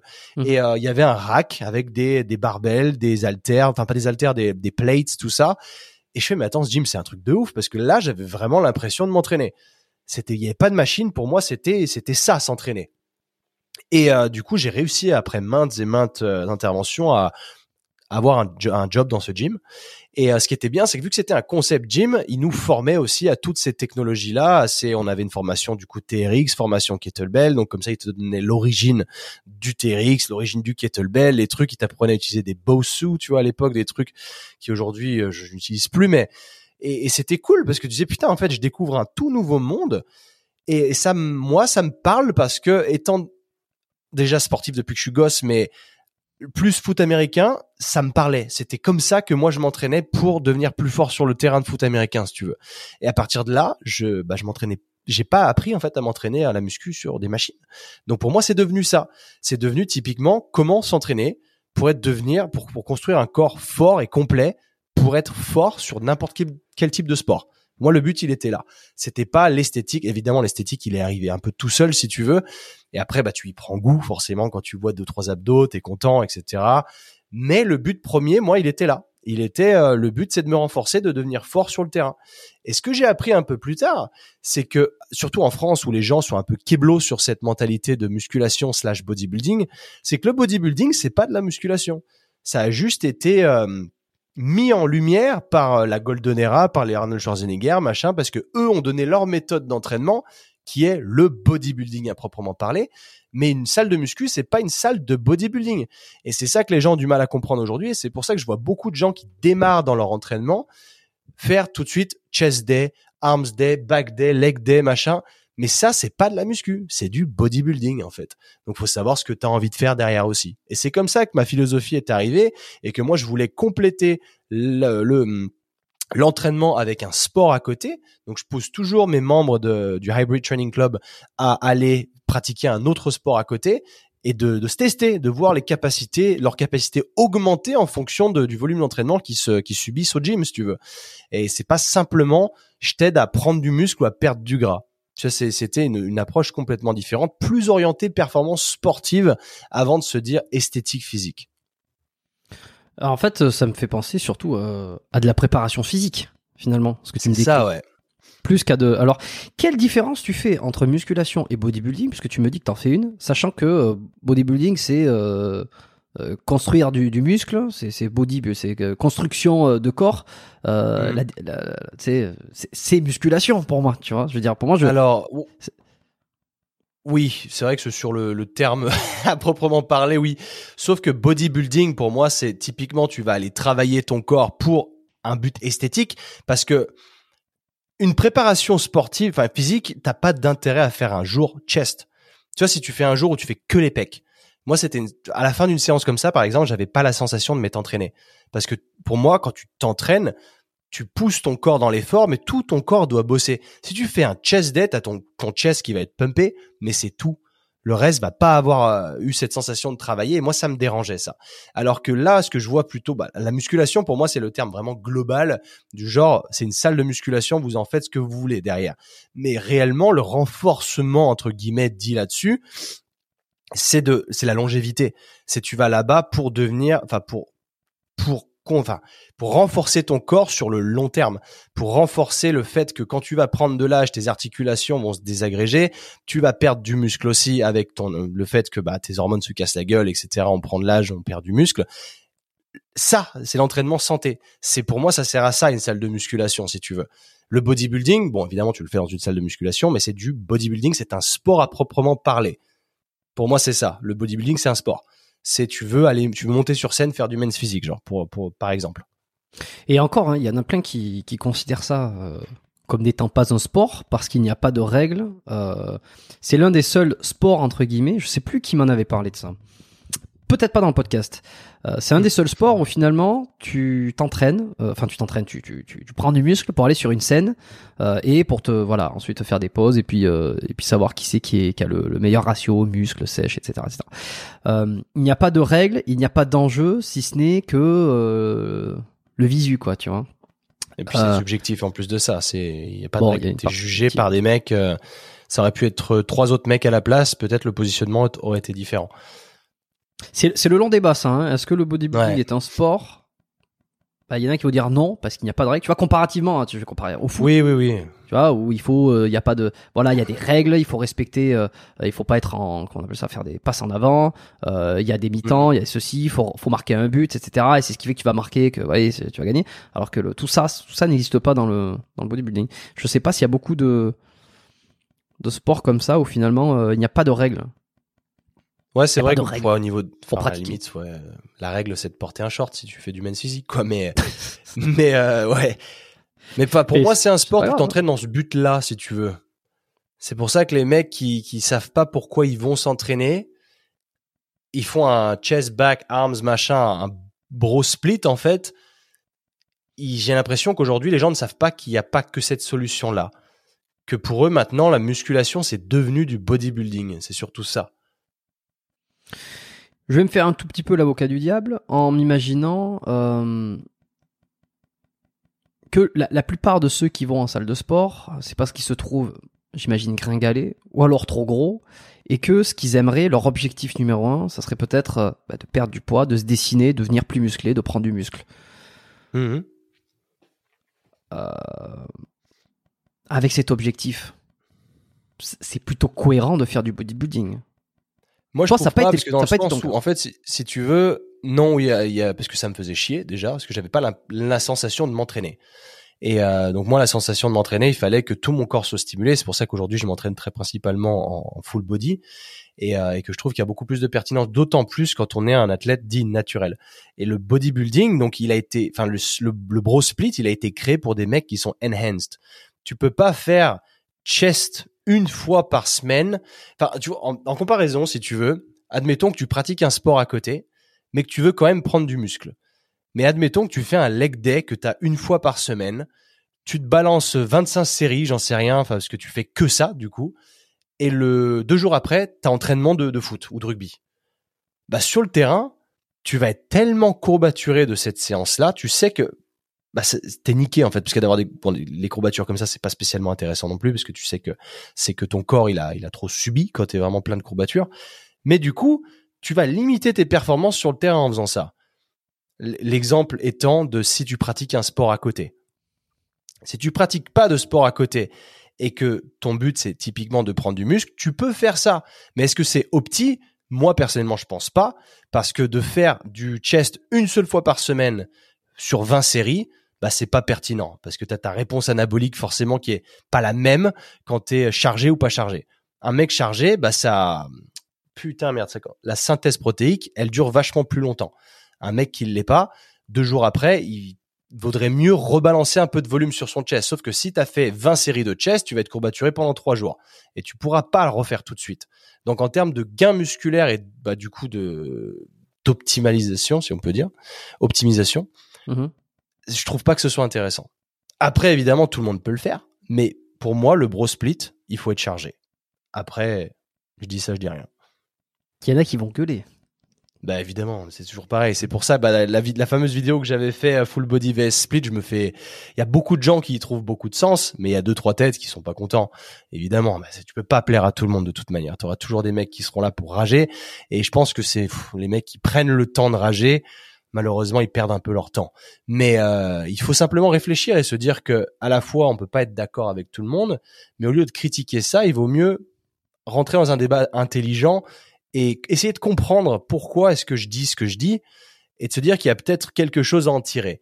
Mais après, si tu kiffes ton faire, faire ton bro split et que pour toi c'est un plaisir que de faire un chest day, un leg day, un back day ou ce que tu veux, eh ben continue mec, fais, continue, fais-toi plaisir. C'est juste que c'est pas optimal, mais que si toi dans ta tête ça te fait kiffer, il faut continuer parce qu'il faut faire un truc qui te fait kiffer et ça c'est le plus important. Parce que la, la problématique euh, qu'il va y avoir, j'avais demandé à Gundil euh, sur le, le, le dernier épisode qu'on a enregistré euh, l'année dernière. J'avais demandé, bon, il, il paraîtrait que les études, euh, que certaines dernières études, alors je regarde ça de loin, je suis informé sans être non plus le nez tout le temps dedans, hein, parce que, enfin moi je regarde pas les études, je, c'est des informations qui viennent à moi, euh, de, de Mhm. personnes qui les transmettent quoi. Yes. Et euh, selon ce qu'ils disaient, c'est que finalement euh, la fréquence optimale euh, ne serait pas de- d'une fois par semaine, comme ce que tu es en train de le dire, mais de euh, au moins deux fois par semaine. Euh, alors je, je, je laisserai Moi, le soin à tout le monde d'écouter sa d'écouter sa réponse. Elle est toujours très drôle et, et euh, d'un, d'un sou- sou- soupçon et de assaisonné de, sep- de scepticisme et de et de enfin, comme il est. Ouais, quoi, il est old school. vois. Mhm. un petit peu, ouais, un petit peu. Et euh, la question qui va se poser derrière, c'est alors la augmentation de la fréquence, oui, mais euh, augmentation de l'usure aussi, dans un certain sens, augmentation de problèmes qui peuvent arriver. Euh, alors là, c'est je, je ne para, je ne paraphrase peut-être pas ce qu'il disait, mais euh, de ce que j'ai ce que j'ai entendu aussi. Euh, finalement, plus tu vas mettre un euh, plus tu vas augmenter la fréquence, euh, plus tu vas fatiguer ton articulation, plus tu vas fatiguer le tendon, euh, et que tu n'aurais pas assez de temps pour récupérer. Surtout si tu mets ça dans un contexte et un parallèle de on a tous un métier, on est tous en activité, donc on n'a pas tous le temps de s'entraîner tout le temps. C'est un peu les questions, les, les considérations qui reviennent souvent, tu vois. C'est Ah, je trouve que c'est la moitié d'une réponse quand même, parce que ça, pour moi, juste posé là comme ça, ça n'a aucun sens dans le sens où la fréquence, s'entraîner plus souvent, oui, Enfin, entraîner plus souvent le même groupe musculaire, oui, mais ce qui va faire la différence, c'est le volume d'entraînement. C'est que là, ce qu'on est en train de te dire, c'est qu'au lieu de faire 20 séries de chess le lundi, t'en fais 10 le lundi et 10 le jeudi. Et pour moi, l'usure, dans ce cas-là, elle a, enfin, c'est pas pertinent. parce que tu t'entraînes pas deux fois plus. Tu fais le même volume, mais simplement ta réponse, enfin ta, ta synthèse protéique, elle est plus intéressante là que de le faire qu'une seule fois. Parce que quand tu auras fait tes 20 séries, tu seras très, certainement overtrainé sur cette journée, donc tu vas être courbaturé trois jours, mais tu vas quand même attendre jusqu'au lundi d'après pour te réentraîner. Alors que si tu faisais 10 séries là, effectives, d'autant plus que quand tu travailles ton groupe musculaire deux fois par semaine, moi je préfère trois parce que du coup je fais beaucoup moins de séries, mais au moins mon niveau énergétique sur le muscle en question, il est bien meilleur aussi. Ce qui fait qu'admettons que tu veux faire même 20 séries par muscle, je trouve que c'est beaucoup. Mais pour quelqu'un de normal, je dirais, on va dire, allez, 12 séries par groupe musculaire par semaine. Le chest, tu vas le travailler 4 séries 3 fois par semaine. Mais du coup, tes, 3, tes 4 séries, elles vont être beaucoup plus efficaces que si tu faisais les 12 en une journée. Parce qu'il y a des chances que quand tu, pars sur 12 séries, bah, t'es sur ta onzième. Bon, évidemment, t'as peut-être switché d'exercice, machin, etc. Mais t'as déjà pré-fatigué ton muscle tellement sur la même séance que tes séries, tes, tes 11 et 12, elles sont pétées. Elles vont pas t'apporter grand chose. Alors que si tu fais 4 sur 3 jours différents, bah, ta quatrième série de chaque jour, elle va être, elle va être bonne. Parce que t'as pas besoin d'aller jusqu'à 12. Tu vois ce que je veux dire? Hmm. Est-ce que tu as déjà entendu euh, l'argument inverse justement qui disait par exemple que euh, que de diminuer la fréquence, mais qu'au fur et à mesure tu vas avoir besoin d'augmenter le volume par séance, c'était plus efficace? Est-ce qu'on te l'a déjà confronté ça? Non, mais par contre, en effet, l'augmentation du volume global, c'est c'est pertinent. Tu peux augmenter ton volume global sur une journée ou sur trois journées, mais le problème reste le même. C'est ta synthèse protéique que de s'entraîner le même groupe musculaire qu'une seule fois par semaine, c'est pas optimal. Hmm. C'est quoi les critiques que tu reçois sur sur cette façon de voir les choses? Là, tu parlais de la vidéo ou même peut-être quand on, euh, pas tellement. Enfin, les critiques sont pas constructives. C'est plutôt du genre euh, va t'entraîner au lieu de donner des conseils. Pourtant, je trouve que je m'en sors pas trop mal. Je fais 83 kilos pour 1m78. Bon, je me suis entraîné 12 ans, mais je suis nati, donc euh, forcément, je peux pas m'attendre à des résultats euh, du turfu. Et je pense que ça, c'est un problème aussi. C'est les réseaux sociaux qui ont faussé un peu les standards. où tu vois des mecs qui maintenant. Je, rigole parce que c'est vrai que c'est le, le truc. Qu'est-ce que tu veux répondre à ça Ben c'est ça. Et puis t'as des, à la fois, il y a des facteurs génétiques qui rentrent en jeu, bien entendu. T'as des mecs qui ont des génétiques du turfu qui sont énormes. Mais en plus, avec une petite touche de testo en plus, ça fait des physiques de fou. Et ils sortent de nulle part et ils te donnent des conseils. Tu vois, je citerai aucun nom, mais j'en ai vu deux, trois popper sur Instagram qui sortaient de nulle part et qui ont fait, qui ont des comptes aujourd'hui qui sont pas loin des 100 000 abonnés, qui ont des gros physiques, qui jurent naturel et qui du coup vont te dire de t'entraîner en body en body split, tu vois le, le bro split. et du coup bah tu penses à des, tu, alors tu, moi j'aimerais bien parler donc quand même. Non, je peux pas.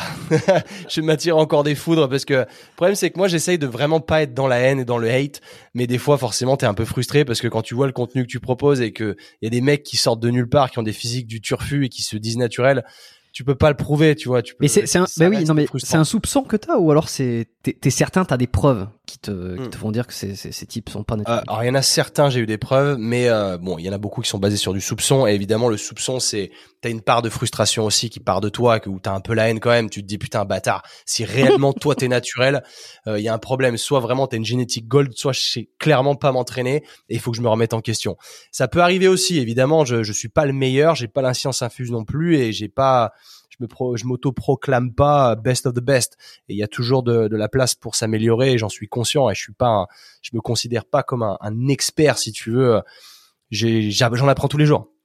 Rien que tu vois le fait d'avoir rencontré Cass Suisse l'autre jour quand on a fait le podcast ensemble, je me suis rendu compte à quel point il était knowledgeable et qu'il avait beaucoup à m'apprendre.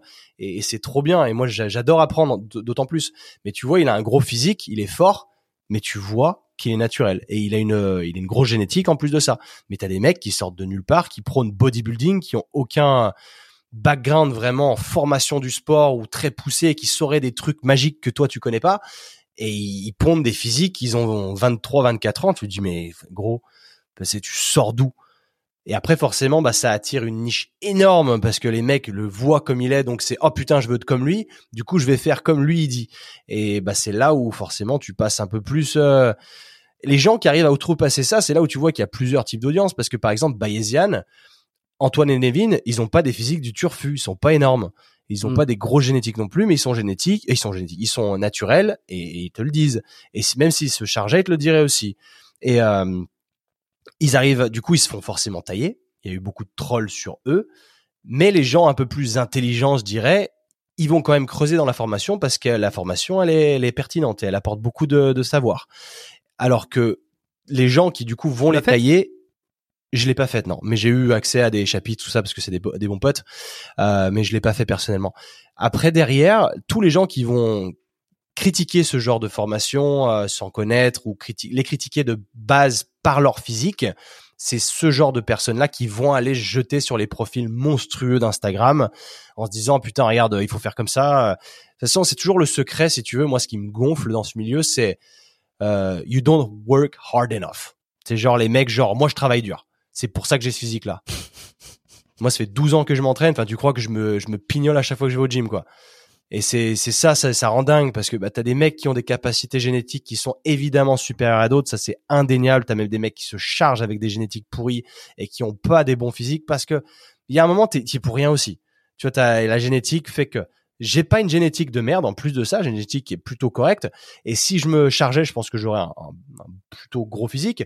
Mais j'arriverais pas à mentir comme ça ouvertement en disant euh, moi je me charge pas, regardez ce que vous pouvez atteindre. Évidemment, il faut vendre du programme. Il y en a qui l'ont fait. C'est pour ça que bien sûr. Avec mais moi je vends du pro. De quoi?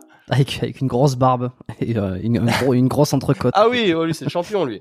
J'en ai fait tout un épisode sur lui parce que je trouve que c'est un génie. Mais euh, mais, mais oui, mais bon après bon les gens sont vraiment vraiment naïfs à ce niveau-là. Mais je comprends aussi, tu vois, c'est il fait rêver. Tu te dis putain si seulement je mettais mon cul à l'air et que j'avais son physique, c'est génial. Parce que bon, il est, c'était, c'était, c'était effroyable. C'était, moi, j'ai trouvé ça génial cette approche, parce qu'évidemment, faut, faut- mais bon, c'est, faut se dire aussi que la- le, l'humain moyen, il est crédule et il, il a envie de croire à tout parce qu'il veut le shortcut, il veut le raccourci, il veut le magic pill, il veut, il veut, il veut y arriver sans travail. Et c'est ça le, le- le gros problème. Donc évidemment, les mecs qui sont énormes et qui claim Nati, qui vont te dire, moi, je travaille dur. Alors oui, j'en doute pas une seule seconde. Un mec chargé qui a un beau physique, il travaille dur quand même, ça c'est sûr et certain. On lui enlève pas son travail. Après, quand t'es chargé, je pense que tu tombes dans un dans un stigma où, où t'as tellement peur que les gens donnent tes résultats aux stéroïdes que tu préfères pas le dire. Parce que si tu dis oui, je suis chargé, Oui, les gens vont dire ouais, bah du coup c'est voilà, t'es comme ça parce que tu te charges. Tu minimises les les gens- héros et tu maximises l'entraînement et tu dis que finalement Voilà. ça a été juste la cerise euh, sur le gâteau. C'est ça. ouais. Et c'est peut-être le cas. Mais le problème, c'est que pareil, les gens sont crédules et vont se dire, euh, bah non, t'es comme ça parce que stéroïde, parce qu'ils voient pas le travail derrière. Donc je peux comprendre un peu le pourquoi ils mentent. Mais ça me fatigue, tu vois. Moi, je pense que c'est c'est pas tellement le cas. J'ai- assez eu euh, évidemment que si tu fais que tu t'entraînes pas à côté, euh, il va rien se passer. C'est parce que tu avec des trucs. Si ensuite tu restes dans ton lit, évidemment, il va rien se passer. Je veux dire, ça serait débile de de penser le contraire. Mais euh, je pense que j'ai assez eu de témoignages de gens qui ont témoigné sur ce sur ce podcast, euh, des invités que j'ai reçus, qui ont parlé de leur cure, qui ont parlé de la première fois qu'ils sont passés à l'action. Tous, Cool. tous, tous, tous, sans exception, on dit que après X années à s'entraîner et en, est- en passant en- sur une première cure, il y a une explosion des résultats. En faisant le même travail, hein, en faisant le même travail. Mm, mm. Donc, euh, euh, oui, les mecs continuent à s'affûter, c'est sûr, on va pas leur enlever, mais tu sais, c'est un petit peu comme, et oui, on vous enlève pas ça, vous inquiétez pas. Mais, et, et c'est vrai, et c'est vrai, ça demande quand même toujours une motivation, une régularité, une ceci, une cela. Mais je veux dire, on, on peut pas minimiser euh, la prise de produit parce que elle fait, euh, elle fait, elle fait, elle fait une différence. Tous ceux qui ont testé ont vu qu'il y avait une, ont vu qu'il y avait une différence, Mm, mm. plus ou moins grande. Ah, je suis. je- mais Puis qu'il y en après, avait je une. pense qu'il y en a. Je pense qu'il y en a plein qui se sont chargés et qui ont complètement arrêté et que du coup, bah, ils vont te dire, ouais, je, je suis naturel. Mais je pense qu'une fois que ça. t'as fait une vraie bonne grosse cure, t'es plus vraiment naturel. Enfin, c'est, faut, je sais qu'on va, il- on va te dire, oh, tu perds tes gains.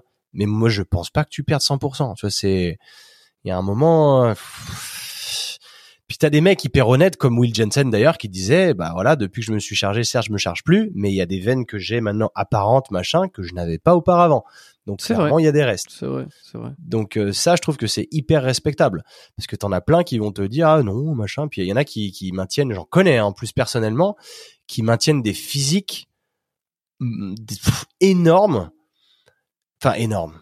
Tout est relatif encore une fois, mais qui vont te prôner un un lifestyle tout simple, euh, tu sais, avec du limite du hit, euh, des petits entraînements machin, mais alors que t'as, tu, tu chargeais avant, tu vois, c'est, tu peux pas. Du coup, euh, enfin pour moi, je, je peux pas. C'est, après évidemment, chacun fait ce qu'il veut, mais c'est pour ça qu'on est tellement faussé dans cette réalité réseaux sociaux qu'on sait, on, on, ne sait plus quoi penser. Et aujourd'hui, les physiques qui sortent de nulle part, qui sont énormes et qui ou alors après, tu as peut-être l'impression qu'ils sont énormes parce qu'ils sont en photo sur Instagram et qu'en vrai tu les vois, tu dis ah, en fait euh, ça va, ils sont pas énormes. Il y a aussi ça.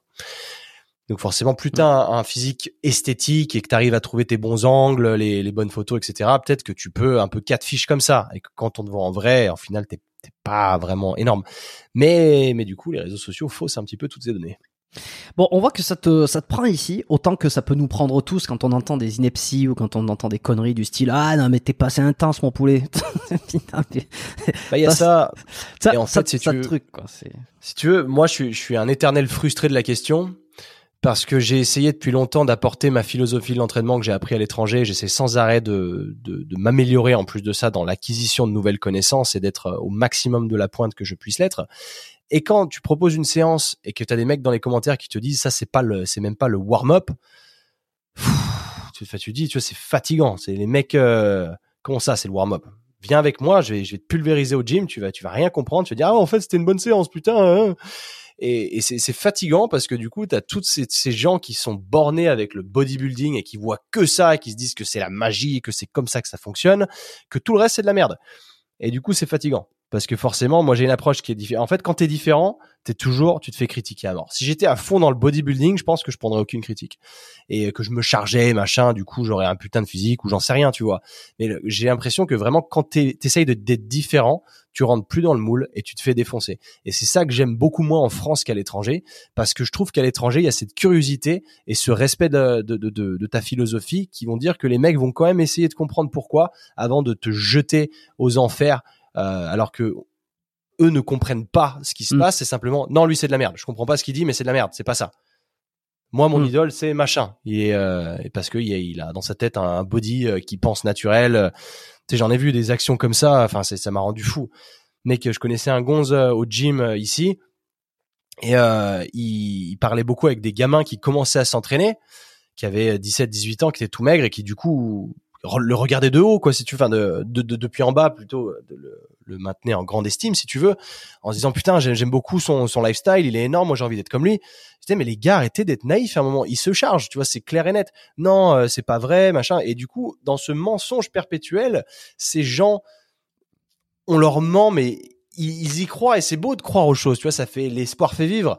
Mais quand tu t'entraînes après dix ans en suivant la philosophie de ce mec qui est chargé et que tu te rends compte que t'as pas les mêmes résultats, bah là il se passe quoi dans ta santé mentale sans déconner? Tu prends cher, tu vois, t'as un retour de, de, de flamme et c'est en fait, j'ai été pris pour un gros con en fait. C'est ou alors euh, je suis qu'une merde, j'ai une génétique de merde ou je sais pas m'entraîner et puis la santé mentale fait que tu comptes ton ton ton état d'esprit il, baisse, quoi, t'étais pas bien à cause de ce mensonge si tu veux. Et c'est ça qui me qui me fait le plus chier. C'est la santé mentale dans laquelle t'arrives quand t'as cru et appliqué des mensonges pendant longtemps.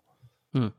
Il y a, un, y a une espèce de double inverse entre, euh, par exemple, la mentalité française, comme on l'appelle, et euh, la mentalité peut-être américaine. Euh, et alors, les, les deux ont leur, ont leur faiblesse, ont leur point fort. C'est vrai que, en fait, en France, quand tu as une espèce de consensus, quand tu as une espèce de norme, ça va être extrêmement difficile. Il y a une résistance monstre à faire changer d'avis quelqu'un.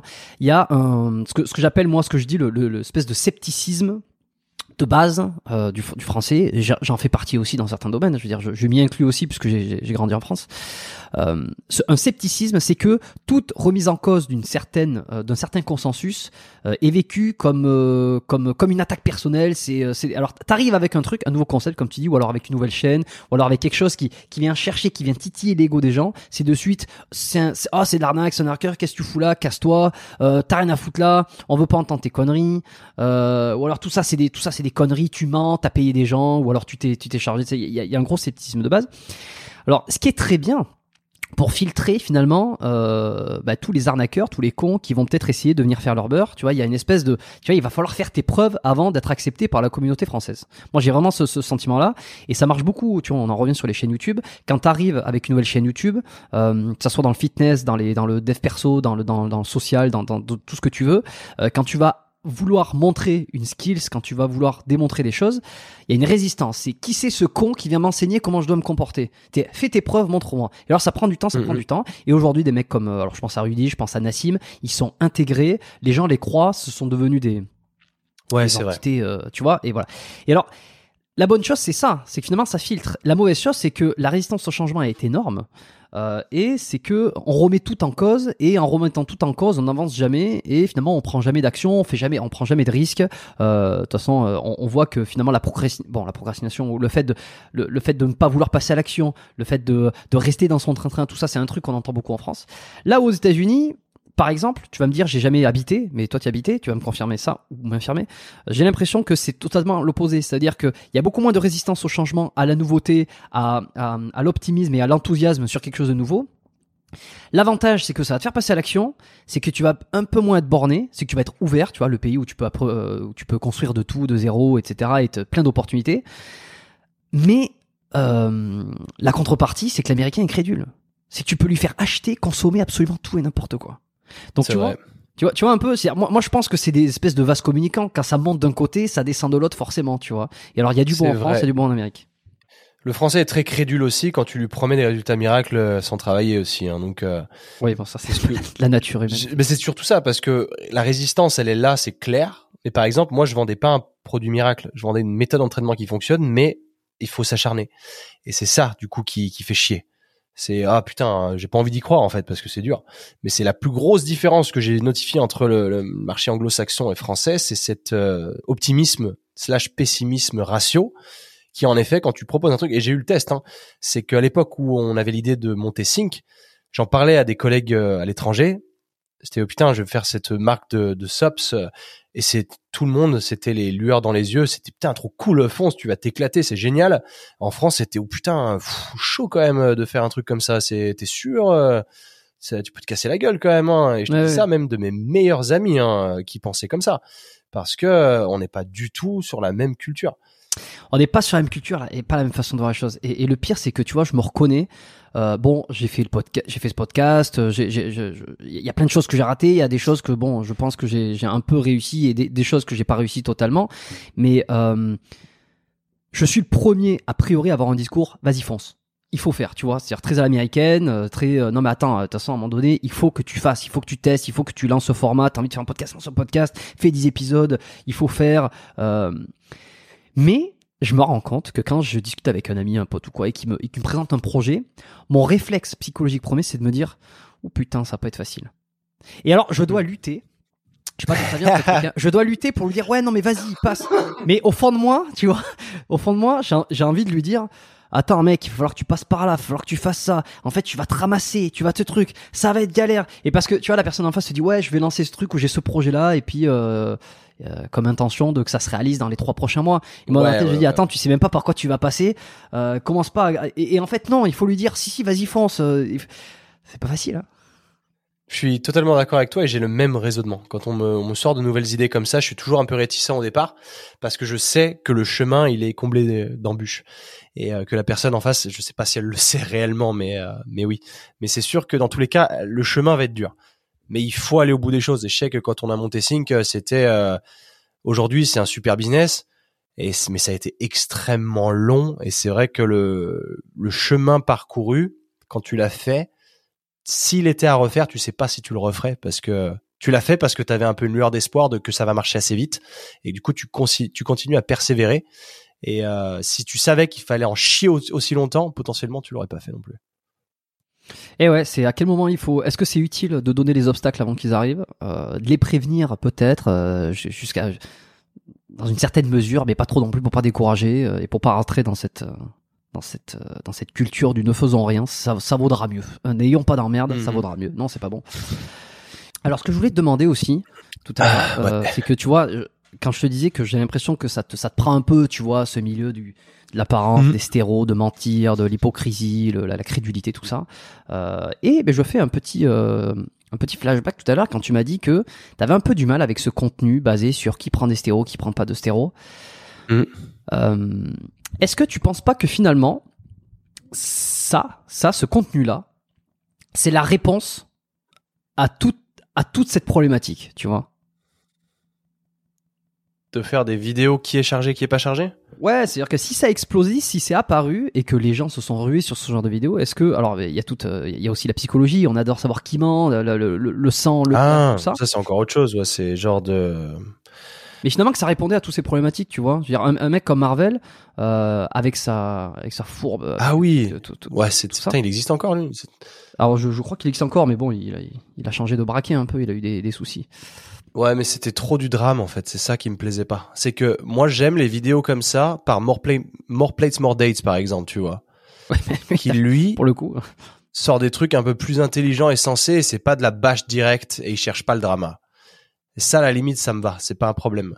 Moi, ce qui me dérange, c'est le drama inutile. Enfin, c'est pour faire du buzz, des vues, bad buzz, good buzz, ce que vous voulez. Mais moi, ça, ça me dérange parce que, enfin, c'est c'est la même chose que de regarder BFM en fait. Si tu veux, c'est là, c'est ça devient la télé qui t'abrutit, qui ne Hmm. t'apporte rien et le temps que c'est là où on se rend pas compte. C'est rends-toi compte du fait que tu vas mourir un jour et que ton temps est compté et que chaque journée qui passe ne se récupérera pas.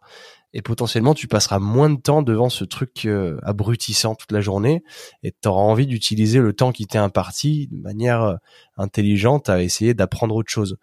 Et, euh, et c'est ça qui est... Ouais, c'est pour ça que ce type de contenu, même si ça reste vague, parce que parler de stéro, c'est bien, ça va cinq minutes, mais enfin comprendre euh, ce qu'il y a derrière, je trouve que c'est un peu mieux dans le sens, comme je te disais, more plate, more dates. Il va chercher beaucoup plus loin. Et encore, ça reste de l'accusation et c'est.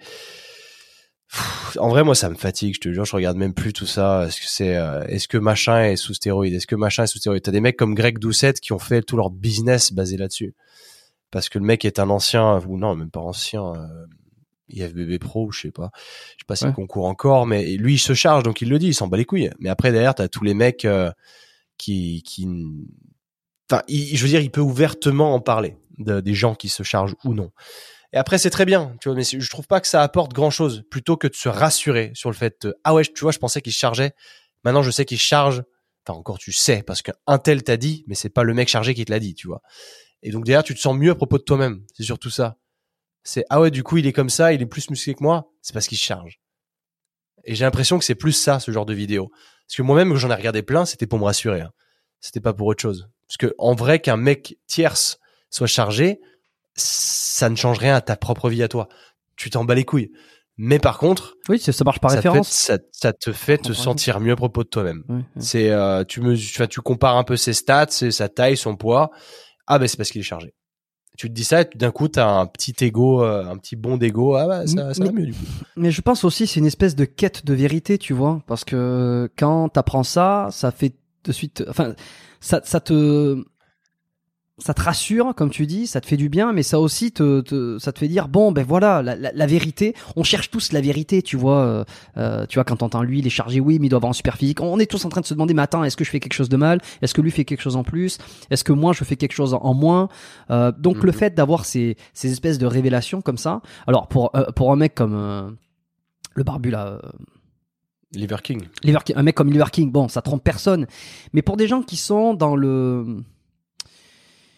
dans le, le- le- C'est la subtil, limite, quoi. tu vois, dans la subtilité, Ouais. tu vois, le fait de savoir ça des fois, ça peut euh, ça peut te donner une impression de de, de de te rapprocher de la vérité en termes de ce qui marche, de ce qui marche pas. Et, et je parle vraiment de ceux Mhm. qui veulent optimiser leur entraînement, de ceux qui veulent savoir.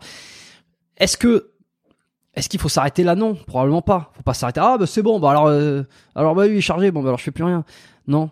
euh, alors, ça c'est un Ça débat que peut- j'ai eu hein, avec des gens et puis avec un ami à moi où c'était finalement est-ce que Marvel a apporté ou est-ce qu'il a apporté plus qu'il n'a euh, euh, qu'il a fait du mal, tu vois? C'est Ouais, est intéressant. Parce qu'en effet ça peut être un motivateur comme un destructeur.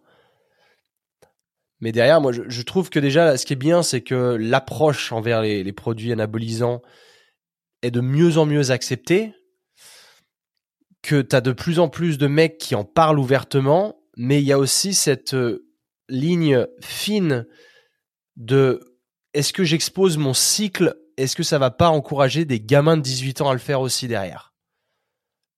Parce qu'il y a aussi ça, il y a cette euh, fameuse intelligence que la personne va avoir, que toi, tu voulais simplement donner un message positif, mais que du coup, en étant complètement transparent, tu commences à parler de, du fait que tu, tu te charges, Mm. est-ce que c'est positif ou pas? Parce que ça va être positif pour certaines personnes et ça va être triste, ça risque d'être négatif parce que peut-être que tu vas inciter inconsciemment à l'utilisation de ces produits.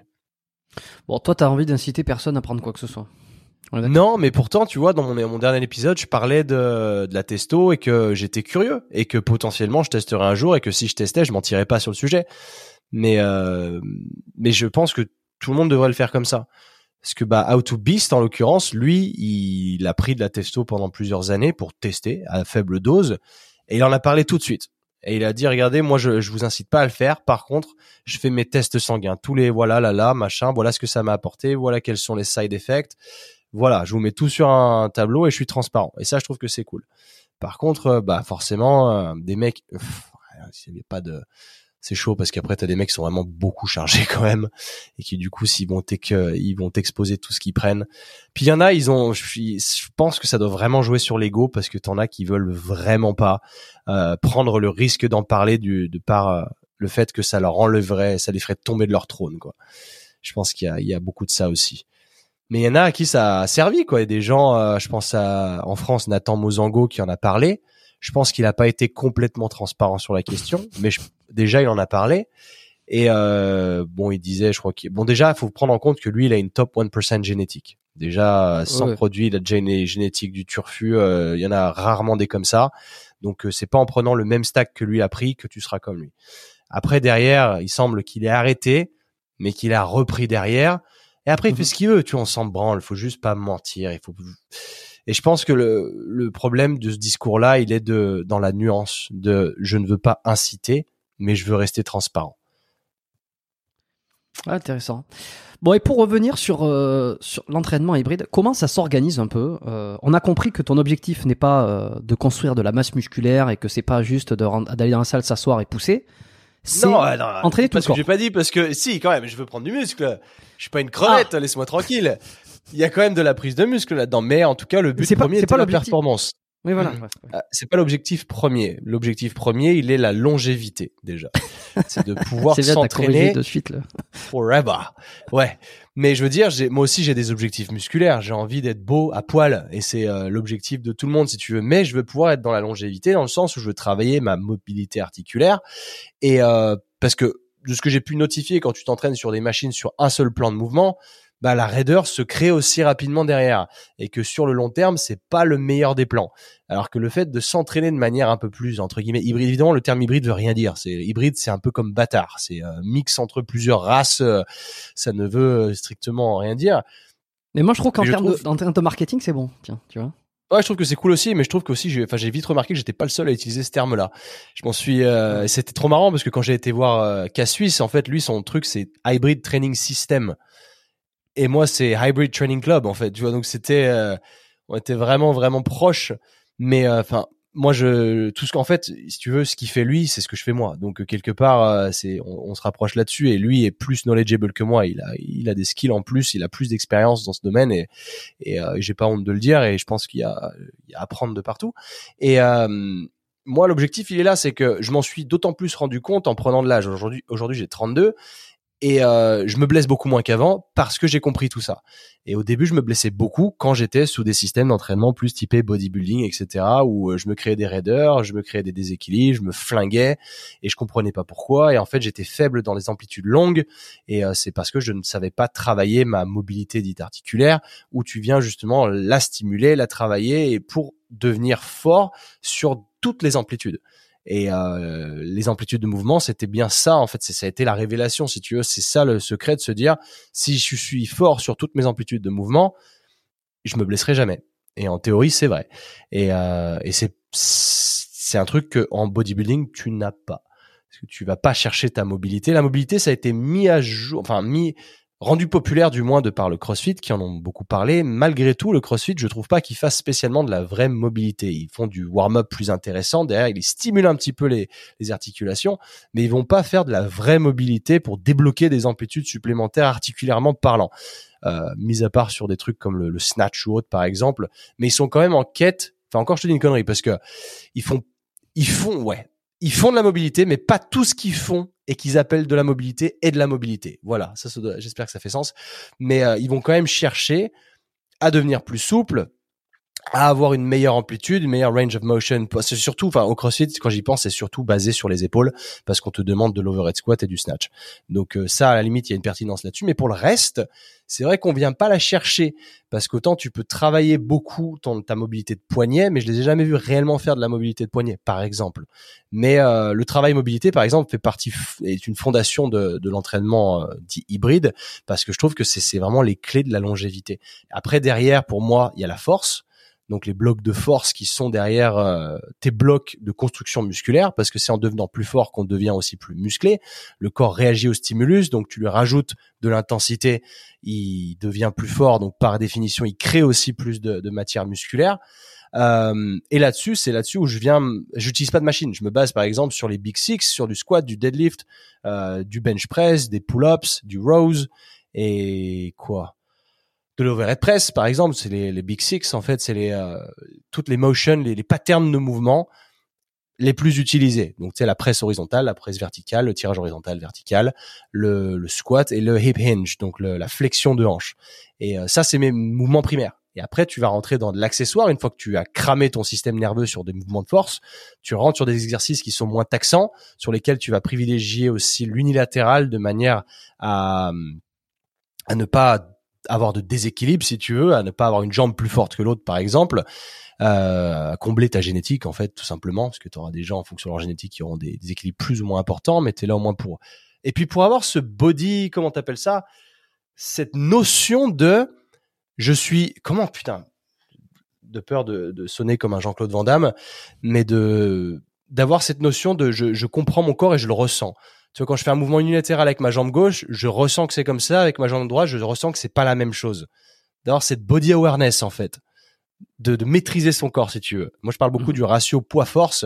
Parce que pour moi, enfin, par exemple, faire des tractions lestées, c'est le meilleur exercice pour déterminer comment t'es au niveau de ton ratio poids-force. Parce qu'un mec très lourd, très gros pourra faire un très gros bench press, par exemple. Mais est-ce qu'il va savoir se tirer sur un, sur une traction? À l'inverse, un mec très maigre, sera très fort potentiellement sur des tractions, mais très nul quand tu rajoutes des, des charges additionnelles sur du bench press. C'est un exemple. Donc le but c'est d'être bon sur les deux créneaux. Tu vois ce que je veux dire? Donc pour moi, un mec hybride, il est fort partout. Est-ce que, euh, est-ce que fort partout, c'est pas être un peu, c'est pas question qu'on pourrait se poser. Je me fais l'occasion du diable encore une fois. Est-ce que euh, être euh, essayer d'être bon partout, c'est pas finalement arriver à être moyen partout? C'est exactement ça. Ça veut dire que tu ne seras jamais excellent sur quelque chose. C'est un peu comme le CrossFit. Hein. Le CrossFit, c'est le croisement de plusieurs euh, euh, capacités.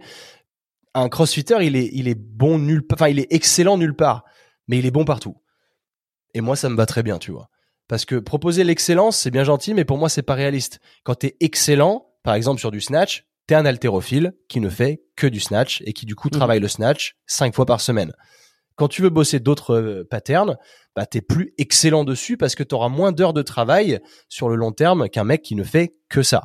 Par définition, c'est ça. Tu seras bon partout ou moyen, mais tu seras pas excellent.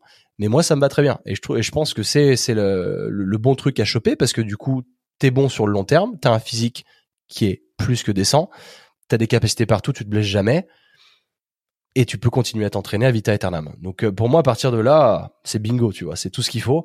À partir du moment où tu as compris comment un peu le corps fonctionnait et que quand tu pousses sur une machine, tu fais pas un exercice quoi, c'est tu, tu fais un vrai mouvement, une pattern de mouvement. Et là à partir de là, ça fait toute la différence une fois que tu as capté comment ça fonctionnait plutôt que de t'asseoir et pousser sur une machine et là ça fait beaucoup moins sens parce que pas tout le monde a la même génétique, pas tout le monde a les mêmes insertions musculaires et pousser sur une machine qui est pré-réglée pour tout le monde la même, pour moi ça fait pas sens. C'est pour ça que je me sers très rarement de machine. Est-ce que je peux dire alors, en tout état de cause, euh, que c'est pas optimisé à fond à fond pour celui qui n'a qu'un seul objectif, c'est prendre de la masse musculaire ou sécher? Ah non, non, non, non, non, oublie sécher parce que c'est. Ouais, j'allais dire. C'est différent. C'est la bouffe, mais ouais. Ouais, uniquement pour euh, pour la masse musculaire, quelqu'un qui veut qui voilà, moi je veux prendre du muscle, rien à branler d'avoir un mm. cœur qui fonctionne ou d'avoir des articulations qui bougent. Je, je caricature le le, go muscu euh, un peu caricaturé, mais euh, c'est c'est pas adapté pour lui à 200%. Alors la prise de masse musculaire, elle est subjective aussi, quoi, parce que dans tous les cas, tu vas prendre de la de la masse musculaire. Après, ça, dépend de tes objectifs. Si voilà, s'ils sont euh, extravagants, eh ben fais du body split, mais charge-toi. Si le but premier, il est vraiment de prendre de la masse musculaire, charge-toi. Et là, tu optimises du coup ta vraie prise de masse musculaire. Mais sinon, à proprement parler, vu que c'est de l'entraînement full body, c'est optimisé pour la prise de masse, plus qu'un body split qui sans, être chargé. Parce que là, on va travailler sur la fameuse fréquence d'entraînement et sur le dispatch du volume sur la semaine. Donc, ce qui fait que tu vas t'entraîner entre 3 et 5 fois par semaine et le, tu vas travailler les mêmes muscles parce que tu vas travailler les mêmes patterns sur plusieurs jours par semaine. Mais tu auras bien dispatché ton volume, ce qui fait que ta réponse euh, anabolique et ton, enfin, ton, ta synthèse protéique tu seras toujours bon en fait parce que tu continueras à t'entraîner les mêmes muscles, enfin les mêmes groupes musculaires plusieurs fois par semaine, donc ils sont stimulés sans arrêt. Alors qu'un mec qui fait encore une fois un body split, tu lui dis, enfin il te dit je veux juste prendre de la masse musculaire et il va sur un body split, s'il est pas chargé, pour moi il a rien compris. Donc, tu penses, ok, ok, tu penses que pour quelqu'un qui veut prendre de la masse musculaire, qui ne va pas se charger parce que ici on n'est pas là pour se charger, on n'est pas là, enfin je veux dire pour chacun fait ce qu'il veut, hein, à peu près rien à branler, mais c'est c'est pas le c'est pas la philosophie que j'ai envie de transmettre nécessairement, euh, ouais. parce que se charger ça implique beaucoup de conséquences négatives derrière, euh, psychologiques et physiques. Pour ceux qui savent pas, écoutez les épisodes, vous en saurez un paquet. Euh, donc pour quelqu'un qui veut prendre la masse musculaire, il vaut mieux selon toi, sans se charger, il vaut mieux selon toi uh-huh. faire un, un un entraînement full body plusieurs fois par semaine, comme tu l'as, donc on, va dire l'entraînement hybride, tu sais, pour pour pour, pour, mhm. mettre un mot sur le truc, euh, plutôt que euh, lundi les pecs, pecs biceps, mardi jambes, mercredi dos, jeudi épaules, euh, triceps, admettons. Complètement, sans sans la moindre hésitation. Oh là, ça va gueuler. Oh putain. Eh ben allez-y, faites-vous plaisir, ça changera pas ma philosophie. Non, non, mais, après, je, je, suis pas. en plus, j'essaye pas de convaincre qui que ce soit parce que moi, je fais ce que je veux et je m'entraînerai comme ça parce que c'est, je sais que ça marche. Mais après, les gens font ce qu'ils veulent et il y en a qui peuvent gueuler. Ils gueuleront autant qu'ils voudront et s'ils sont pas contents, ils peuvent continuer à faire leur body, leur body split. Ça ne changera pas ma vie. Donc, euh, mais moi, ça m'intéresse. Ça m'intéresse de comprendre mhm. euh, qu'est-ce qui, comment t'en arrives à cette conclusion là. Est-ce que euh, je sais pas, c'est les retours, c'est c'est toi-même, c'est euh, c'est des études que tu as bah, vues qui t'ont fait dire on parlait auparavant, on parlait de, des fameuses études, donc il y a eu les études, mais moi je me base pas que là-dessus, je me base sur ma pratique personnelle aussi. Mais ce qui est compliqué, tu vois, c'est que sur 10 ans d'entraînement par exemple, tu vas tester moi j'ai testé un peu tous les styles. Sauf que du coup, tu te dis qu'est-ce qui a le mieux marché? Comment eh tu peux le prouver ça? Parce que sur 10 ans d'entraînement, les trois premières années, c'est là où tu as, as pris le plus de muscles. Donc c'est oui, tu peu importe tu faisais, euh, et moi mes, mes trois premières années, je faisais du full body et je savais même pas programmer les full body, je faisais de la merde. Mais mon corps répondait parce que c'était les débuts et que voilà. Après, je suis passé sur du, du full body. Euh, pas du full body, pardon, du, euh, du body split, parce qu'en fait, je faisais le German Volume Training, si tu veux, à cette époque-là. Et je m'entraînais avec un mec chargé. Et c'était en Australie. Et euh, je sais pas si avec ça j'ai plus progressé, tu vois. Excuse-moi, ça me fait penser à la méthode allemande euh, qui disait beaucoup euh, Maître Cal, je sais pas si tu l'as connu. Euh, J'en ai entendu parler, ouais. la, méthode, allemande, c'est ça, non? German je, je, je, me souviens plus si c'était ça dont tu parlais ou alors, ou alors si c'était ah. autre chose, mais c'était marrant. C'est ok, ok. Mais c'est une horreur, le German Volume Training. pour moi, ça ne m'a rien apporté parce que c'est horrible en fait, t'as aucun kiff. Et pour moi, le kiff déjà, il, il, est important. Et peu importe la manière dont tu choisis de t'entraîner, si tu kiffes pas, c'est pas la bonne manière pour toi. Et ça, c'est extrêmement important. Le split, tu peux le faire. Et encore, je trouve qu'un push-pull legs fait plus sens que faire un split. Mais tu le fais push-pull legs, faut le faire deux fois par semaine, du coup. Parce que si tu fais juste push-pull et legs une fois, donc tu, après, la plupart des gens, ils ont le temps de s'entraîner trois fois. Donc, euh, c'est sûr que quand t'es vraiment un passionné, tu, tu accordes plus de temps. Mais t'as pas mal de gens qui ne s'entraînent que trois fois par semaine. Pour moi, trois fois, c'est OK. Un push-pull legs bien fait, c'est pas mal. Malgré tout, si t'as que trois jours dans la semaine, pour moi, c'est full body et c'est un no-brainer. C'est, faut même pas réfléchir. Parce qu'il y a encore une fois, c'est cette notion de, de fréquence d'entraînement qui intervient et, euh, et de, de synthèse protéique. Mais après, derrière, euh, le full, enfin, le, je veux dire, j'ai tout essayé. En termes de, de style, mon pauvre, j'étais à la recherche des, des meilleurs programmes comme tout le monde quand tu commences euh, et tu vois des trucs avec des physiques monstrueux tu te dis ah faut que je fasse ça parce que ça doit être ça la bonne solution. Mmh. t'essayes et tu gardes ce que avec l'expérience tu vois. Moi après de ça fait quoi? On j'ai 32 j'ai commencé à 21 ish ouais j'ai passé 11 11 11 12 ans d'entraînement. Pour moi j'en suis arrivé à cette conclusion là aujourd'hui Et euh, quand je regarde autour de moi les gens qui m'inspirent sur le marché anglo-saxon, c'est comme ça qu'ils s'entraînent aussi. Et euh, j'avais même pas terminé ma, ma séance type parce qu'à la fin de ma séance, il y a aussi du conditionnement physique qui vient un peu brusquer le corps et bosser ta capacité aérobique. Et ça, pour moi, c'est aussi indispensable que d'avoir un bon cardiovasculaire, euh, enfin une bonne capacité cardiovasculaire en plus du reste, parce que bah, c'est encore une fois l'objectif, il est la, longévité, si tu veux. Donc pour moi, tu fais un peu tout. C'est un peu le meilleur des mondes de, mettre ça là-dedans, et c'est un peu comme ça que le CrossFit euh, fonctionne aussi. Moi, je, suis moins fan du CrossFit dans le sens où c'est pas, enfin c'est un vrai sport, c'est une marque, mais qui ont leur truc euh, à eux propres. Mais je veux dire, un mec qui est athlète de haut niveau dans le CrossFit, il, change pas son entraînement tous les jours. Parce que quand tu vas au CrossFit et que tu es juste client, tu es membre, tu fais un WOD différent tous les jours. Et ça, pour moi, c'est pas optimal du tout. C'est juste que bah c'est cool, euh, tu as envie de, te défouler à la fin de ta journée. Il y a des gens qui recherchent ça, donc ça, ça dépend toujours des objectifs. Mais un vrai mec qui est committed, euh, engagé dans, envers le CrossFit, il a une vraie programmation qui est la même toutes les semaines pendant un ou deux mois, tu vois. Et c'est ça que les gens se rendent pas compte et en voyant les WOD qui changent tous les jours. Mais euh, il y a des WOD, il, les répète aussi, hein, donc euh, c'est pour ça. Et encore, je dirais que sur du conditionnement physique, c'est moins grave que de changer euh, souvent, mais c'est ta base en tout cas de force qui doit être la même si tu veux pouvoir progresser sur le long terme. Qu'est-ce que tu penses du modèle établi dans le monde justement de la musculation, du bodybuilding, qui que euh, en fait ton, ton entraînement, ta répartition d'entraînement va changer surtout en fonction euh, de ton expérience. Tu commences par un full body parce que ça va être euh, là où tu vas. Ah, c'est ce, ce qui est dit. Ah, attends, attends, je vais terminer, tu vas pouvoir me dire. ça, c'est un truc qu'on entend depuis des années, qu'on entend toujours aujourd'hui, qui est très peu remis en cause. Je dis pas qu'il faut le faire. Je, moi, je, je, je, je, pour moi, pour moi, il a du sens. Tu vas m'expliquer en quoi il en a pas. Hmm. Donc, full body quand on démarre euh, quand on démarre quand on est débutant pour apprendre les mouvements pour euh, la synchronisation neuromusculaire pour euh, pour maîtriser les barres etc et puis pour avoir une stimulation qui est un peu plus globale. Et puis après tu vas gagner en muscle tu vas gagner en en, en, en expérience il va falloir que tu fasses du half body pour justement séparer et mettre un peu plus de volume pour chaque groupe musculaire.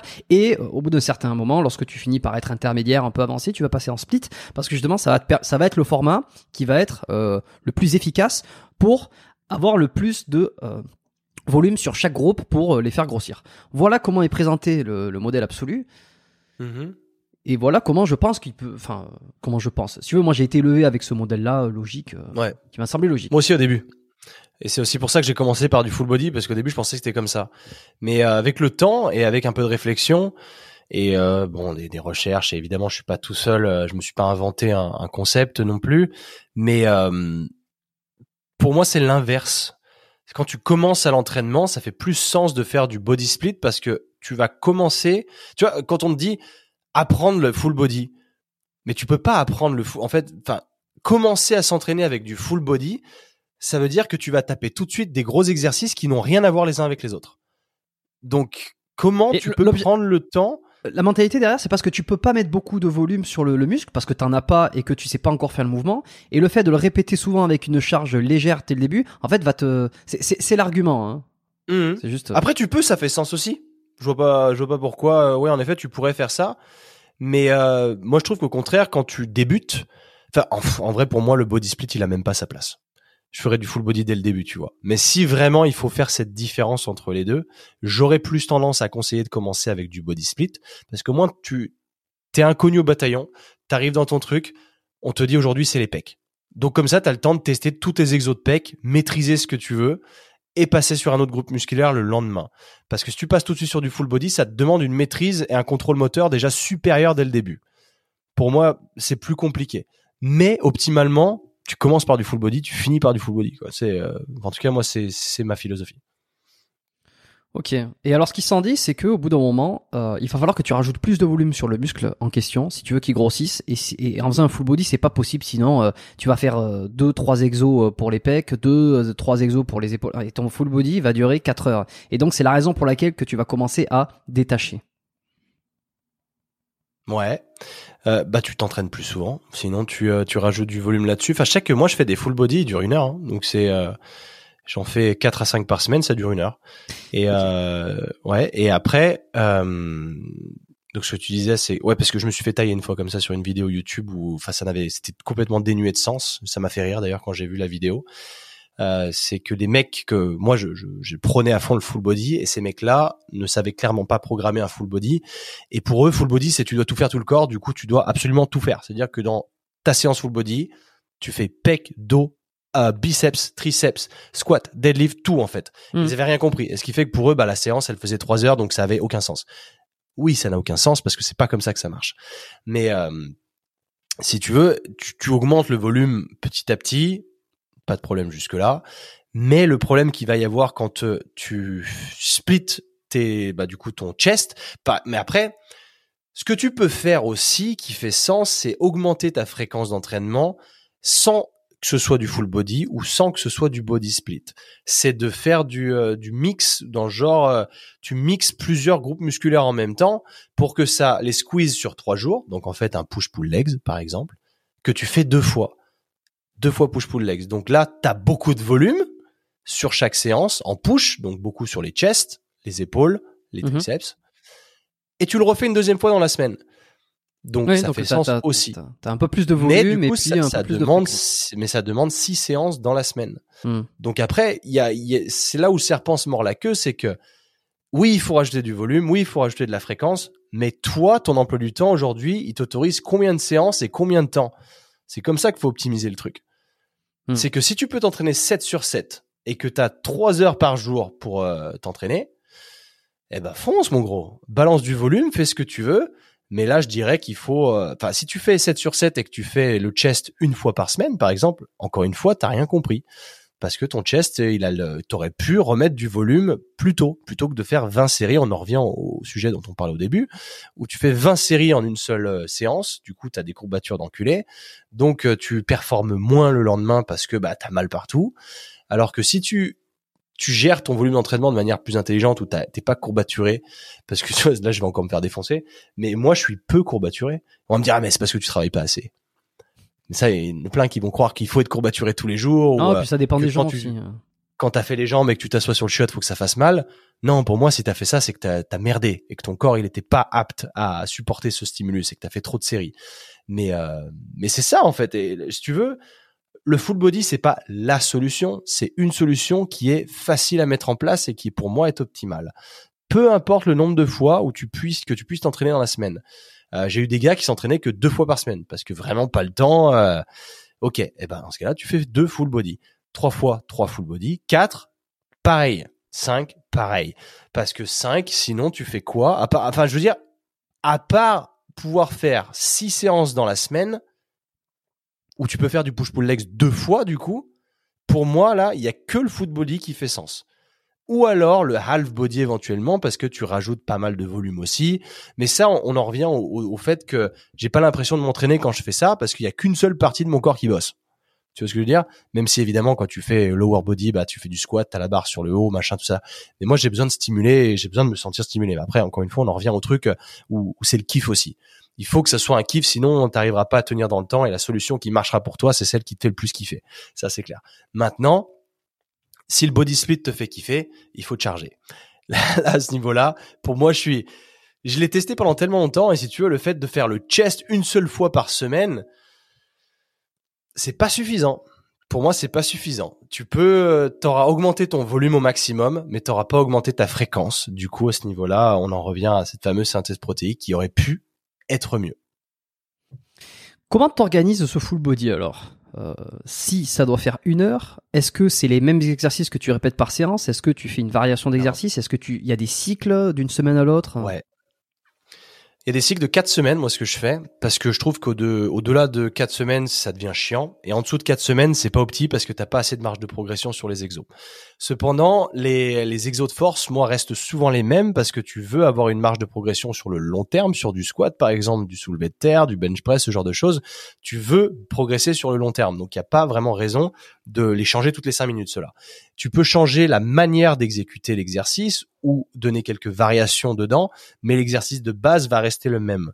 Donc là-dessus, c'est pas un souci. Donc je commence avec le bloc un peu de travail de mobilité au début, je te disais, après force sur ces fameux exercices-là. Ensuite, il y a l'accessoire où là, par exemple, Mais tu, tu excuse-moi, je te coupe, mais pour comprendre, Ouais. tu, tu- fais une, tu fais un roulement sur les exercices? Par exemple, si tu fais ton full body lundi, mercredi, vendredi, est-ce que le lundi, est-ce que les- l'exercice du mercredi correspondent exactement à ceux du, du lundi ou alors ils sont différents?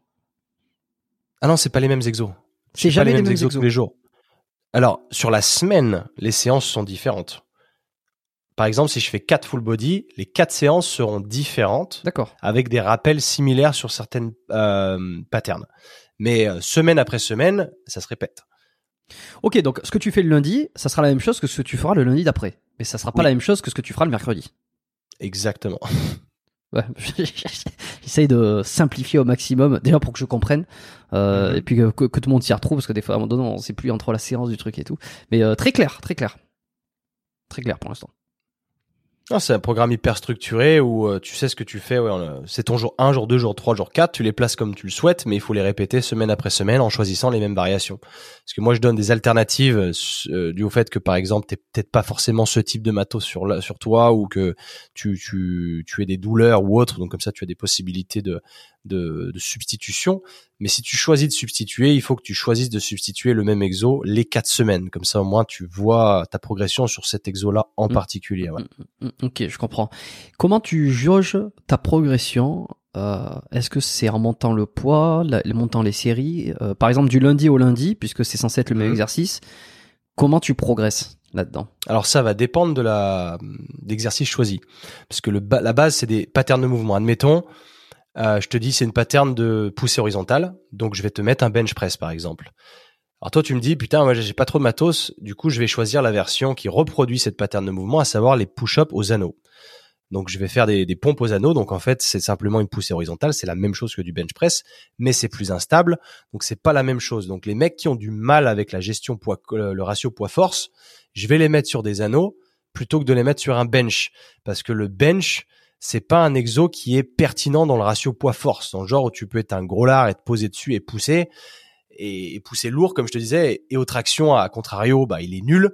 Alors que là les push-up aux anneaux c'est super dur.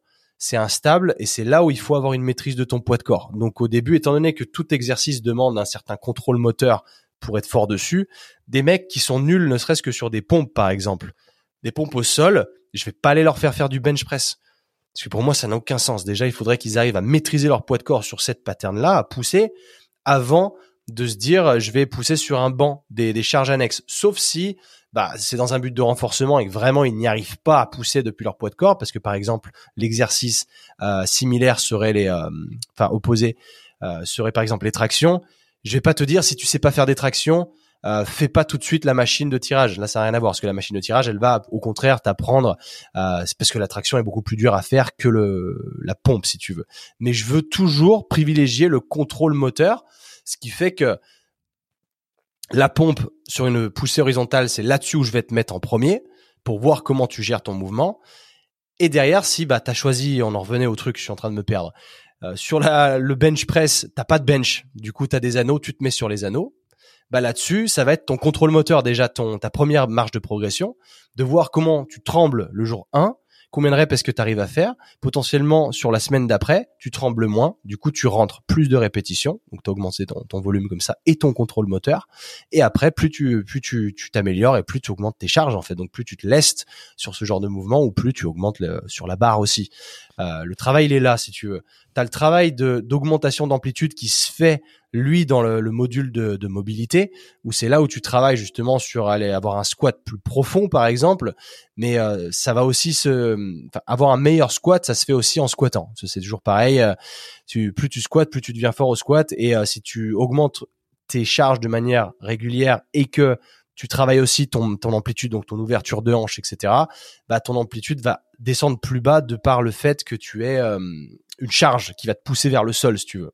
Donc tu vas Mm. aller plus loin. Si tu squattes là au body weight, il y a de fortes chances que tu squattes moins bas que si tu avais une barre sur les épaules, parce que c'est la gravité qui rajoute une charge. Mais encore une fois, il faut avoir travaillé euh, en amont pour aller dans cette amplitude-là sans prendre de risque de blessure, parce que bah, par définition, si c'est la barre qui t'y emmène et que toi t'y arrives pas, c'est que c'est une amplitude, une amplitude qui est passive et que du coup tu ne maîtrises pas. Donc c'est là où sont les, les, les risques de blessure. D'accord. Mais moi, ce qui m'intéresse, c'est ça, c'est l'amplitude. C'est que si tu travailles sur du squat, que tu augmentes ta charge, mais que je te demande des vidéos et que ton squat c'est à peine à 90 degrés, Tu vois, les gens se disent ouais, à 90 degrés, on valide un squat. Ça, c'est, enfin, je m'en bats les couilles. Moi, je veux que tu augmentes ta, ta, capacité à squatter, en fait. Pas que tu rajoutes spécialement des poids sur la barre si c'est pour réduire l'amplitude. Moi, je veux inciter à l'amplitude complète, ou du moins le plus complet possible. Et après, on pensera à augmenter les charges. Je me refais un petit peu l'avocat du diable, juste sur l'exercice, parce que j'aime bien, c'est parents, sur l'exercice avec les anneaux. Euh, mhm. Est-ce que c'est une bonne idée de faire des, des, pompes aux anneaux, sachant que c'est instable, comme tu m'as dit, et que euh, l'instabilité ne te permet pas de développer de la force et donc la force au maximum, ouais. ne te permet pas donc ne te permet pas de développer euh, du muscle. Je suis d'accord, mais c'est pour ça qu'on fait les deux.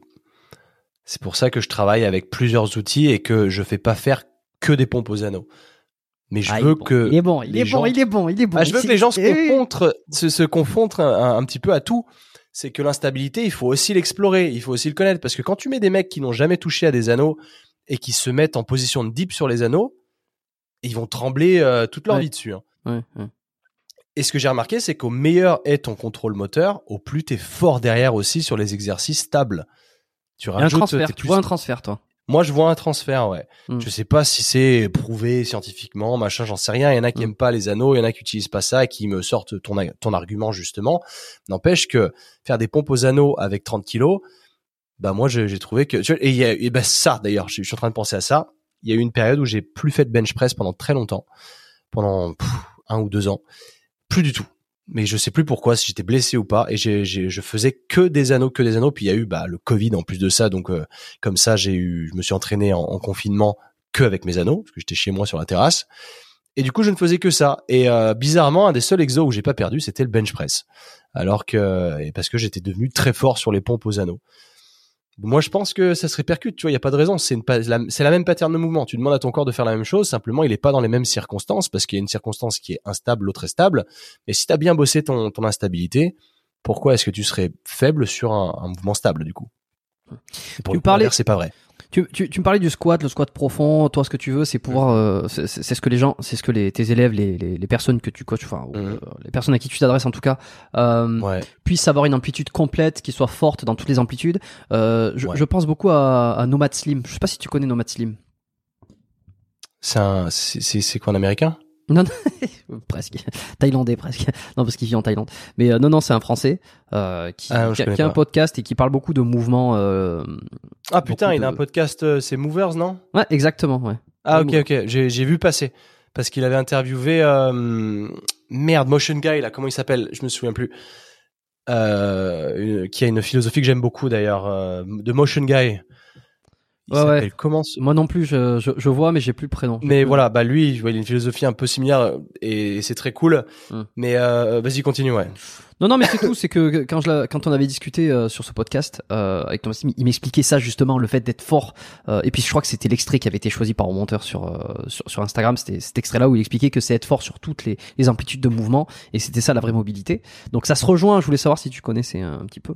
Ah oui, oui, mais c'est bah, c'est exactement ça. hein, je suis complètement d'accord. Et alors sur cette amplitude complète, euh, là où je voulais en venir, c'est euh, est-ce que tu prends en compte, je sais pas, une certaine forme de morphologie? Est-ce que tu as vu passer les débats, euh, les débats sur sur les segments longs, les, les fémurs longs entre entre de l'avier, entre le- la communauté zététique de manière générale, qui Ouais, tendrait à dire que la morphologie a pas tant d'importance que ça? Ah, qui a pas- ouais, elle a pas, pas tant d'importance que ça. Oui, je pensais que tu allais dire l'inverse. Parce que les gens qui disent des segments courts, par exemple, où ils ont des risques de se péter plus facilement, etc., le, la capacité d'étirement de ton muscle, c'est un signal nerveux. Ce qui fait que si tu sens que c'est très vite tendu, c'est parce que ton corps t'empêche, je vais tousser, C'est bien, il prévient. ton corps t'empêche d'aller dans cette amplitude-là parce qu'il a peur de se péter. Si tu l'habitues à s'étirer, ton signal, il va arriver de plus en plus tard. C'est, euh, je te dis ça parce que je suis en train d'apprendre euh, le grand écart là en ce moment, et c'est un objectif que j'ai que dans six mois j'ai envie de réussir à faire le grand écart et je m'entraîne beaucoup dessus, tu vois, deux à trois fois par semaine, et euh, c'est, je m'en rends compte. Parce que moi j'ai toujours été très raide et je me suis toujours caché derrière l'excuse de je suis raide, donc je ne, euh, c'est pas pour moi. Mais je me suis dit et pourquoi pas? Et du coup j'ai déjà, je me suis déjà amélioré parce que j'ai réussi du coup de, de par ces drills que j'ai eu à faire d'entraîner mon, mon système nerveux à répondre un peu plus tardivement à chaque fois. parce qu'il est de, il est à l'aise, si tu veux entre guillemets, il te laisse y aller parce qu'il sait que c'est une, une amplitude qui est safe. Donc pour moi c'est ça. Donc en, l'occurrence, tous ces tous les facteurs génétiques dont on peut parler, il y en a certains évidemment qui sont un peu plus limitants, c'est une réalité, mais au point de s'en cacher derrière des grosses excuses dans le sens où je pourrais jamais faire ça, j'ai un peu de mal, ouais. Et alors tu prends, euh, tu, tu, tu distingues quelqu'un qui aurait par exemple des fémurs très longs avec euh, ou des fémurs très courts dans la capacité à faire un squat profond, euh, dans sa capacité à le réaliser facilement, dans sa capacité à le, à le, faire sans risque de blessure? Pas vraiment en vrai parce que pour en avoir vu passer pas mal, les fémurs longs, si t'as une bonne mobilité de cheville et une bonne ouverture de hanche, tu contrecarres un peu ce problème-là. Parce que du coup, tu ouvres un petit peu plus tes orteils vers les extérieurs. Tu as une capacité à le, fait que ton, ton tibia il slide bien euh, sur ton pied, donc euh, que tu aies du coup une, une, flexion de cheville qui soit énorme. Et, euh... et si, tu es, si tu es limité morphologiquement dans cette flexion de cheville, hein, je, je pousse hein, pour, pour voir. Ah bah tu la travailles tu non, mais, mais je veux dire, tu anatomiquement, anatomiquement parlant, si t'es limité, comme par, comme par exemple pour expliquer un, un Frédéric Delavier ou un Gundil sur euh, une capacité de, de hanche à, à, faire de la rotation euh, avec les condyles qui vont, le, condyle qui va être couvrant, qui va être moins recouvrant et qui va faire que tu vas avoir une butée osseuse et qui ça va, ça va anatomique, anatomiquement te limiter. Pas possible. Ouais. Hmm. Moi, je pense que c'est des cas extrêmement exceptionnels et que réellement le, le commun des mortels n'est pas comme ça. Peut, peut tout faire pour toi. Ouais, moi je pense que, enfin en tout cas de par expérience, ce que j'ai vu. Évidemment qu'il y a des, toujours des gens qui se cachent derrière des excuses, mais moi j'ai vu sur du coaching des squats s'améliorer avec de la fréquence d'entraînement. Tout le monde s'améliore, je veux dire. Même si tu as une certaine limitation, je suis sûr qu'on peut l'améliorer, même si tu pourras pas atteindre des mecs qui sont des contorsionnistes et qui ont une mobilité folle. Tu as les mecs qui sont hyper laxes, tu sais, c'est, ça existe, mais il y a moyen d'aller à des endroits auxquels tu n'aurais pas pensé aller. Ça, c'est sûr et certain, et c'est ça a été déjà fait. Et même j'en suis la preuve moi-même parce que j'étais raide comme un piquet et que là, et je me claquais sans arrêt les ischios à l'époque, et qu'aujourd'hui, euh, bah, c'est plus du tout le cas. Et donc, euh, ça se fait. C'est tout simplement que ça se fait. C'est tu, tu travailles et euh, le vrai travail de mobilité, il fonctionne. Je sais que tu as réussi à connecter avec pas mal de personnes euh, qui sont. Alors, c'est pas, il y a pas de hiérarchie, il y a pas de jugement de valeur, mais par exemple, tu vois, je trouve que tu as beaucoup de contacts avec des personnes dans le milieu du fitness, euh, du fit game, euh, du de, très connu et que moi je suis pas du tout connu. Oui, ou dans le sens. non, mais souvent on a l'impression, tu vois, que Jean et FK ils vont faire des vidéos ensemble, ils se connaissent très bien, tout ça. Et toi, j'ai l'impression que tu connais beaucoup de gens et finalement que t'es que t'es pas quelqu'un qui, qui a, qui, a, misé sur euh, sur le public tu vois t'as pas t'as pas monté sur la chaîne YouTube etc donc t'as fait t'as fait quand même t'as cette capacité à connecter à avoir rencontré les gens aussi. Euh, c'est là où je veux en venir. Euh.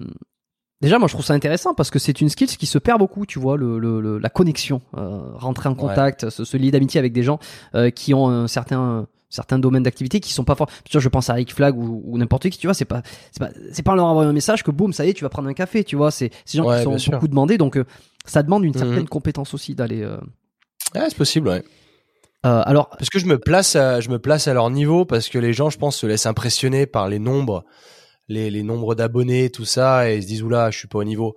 Et moi, je m'en tamponne en fait, et je sais que j'ai de la valeur ajoutée, je sais ce que j'apporte sur la table, et généralement, quand ces gens apprennent à me connaître, parce que j'ai été aussi malin dans ma manière de réseauter, et j'ai, je me suis parfois, c'est ça le mot que je cherchais. Ouais, je me suis parfois trouvé aux bons endroits au bon moment de par euh, certains efforts, et, euh, et, ça se réplique dans plein d'autres, euh, plein d'autres domaines. Tu vois, c'est comme mon associé qui a eu développé un super réseau d'entrepreneurs à Paris juste comme ça, quoi, juste en portant ses couilles, en sachant qu'il avait de la valeur ajoutée à apporter.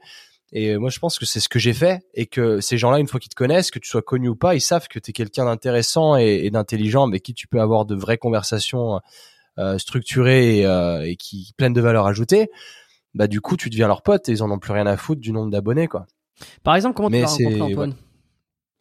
Antoine, euh, Antoine, c'est assez marrant parce que c'était euh, à l'époque. Alors c'est ouais, c'est une anecdote assez sympa parce que lui c'est un peu différent. Parce que je le connaissais pas, mais j'aimais bien son profil et à l'époque il avait les cheveux longs et j'avais les cheveux longs aussi. Et euh, moi je voulais lui proposer un deal avec Sync vu qu'on venait de commencer, on cherchait des influenceurs. Et à l'époque il était chez Optimum Nutrition, un truc du genre, et où il allait aller chez eux. Ouais.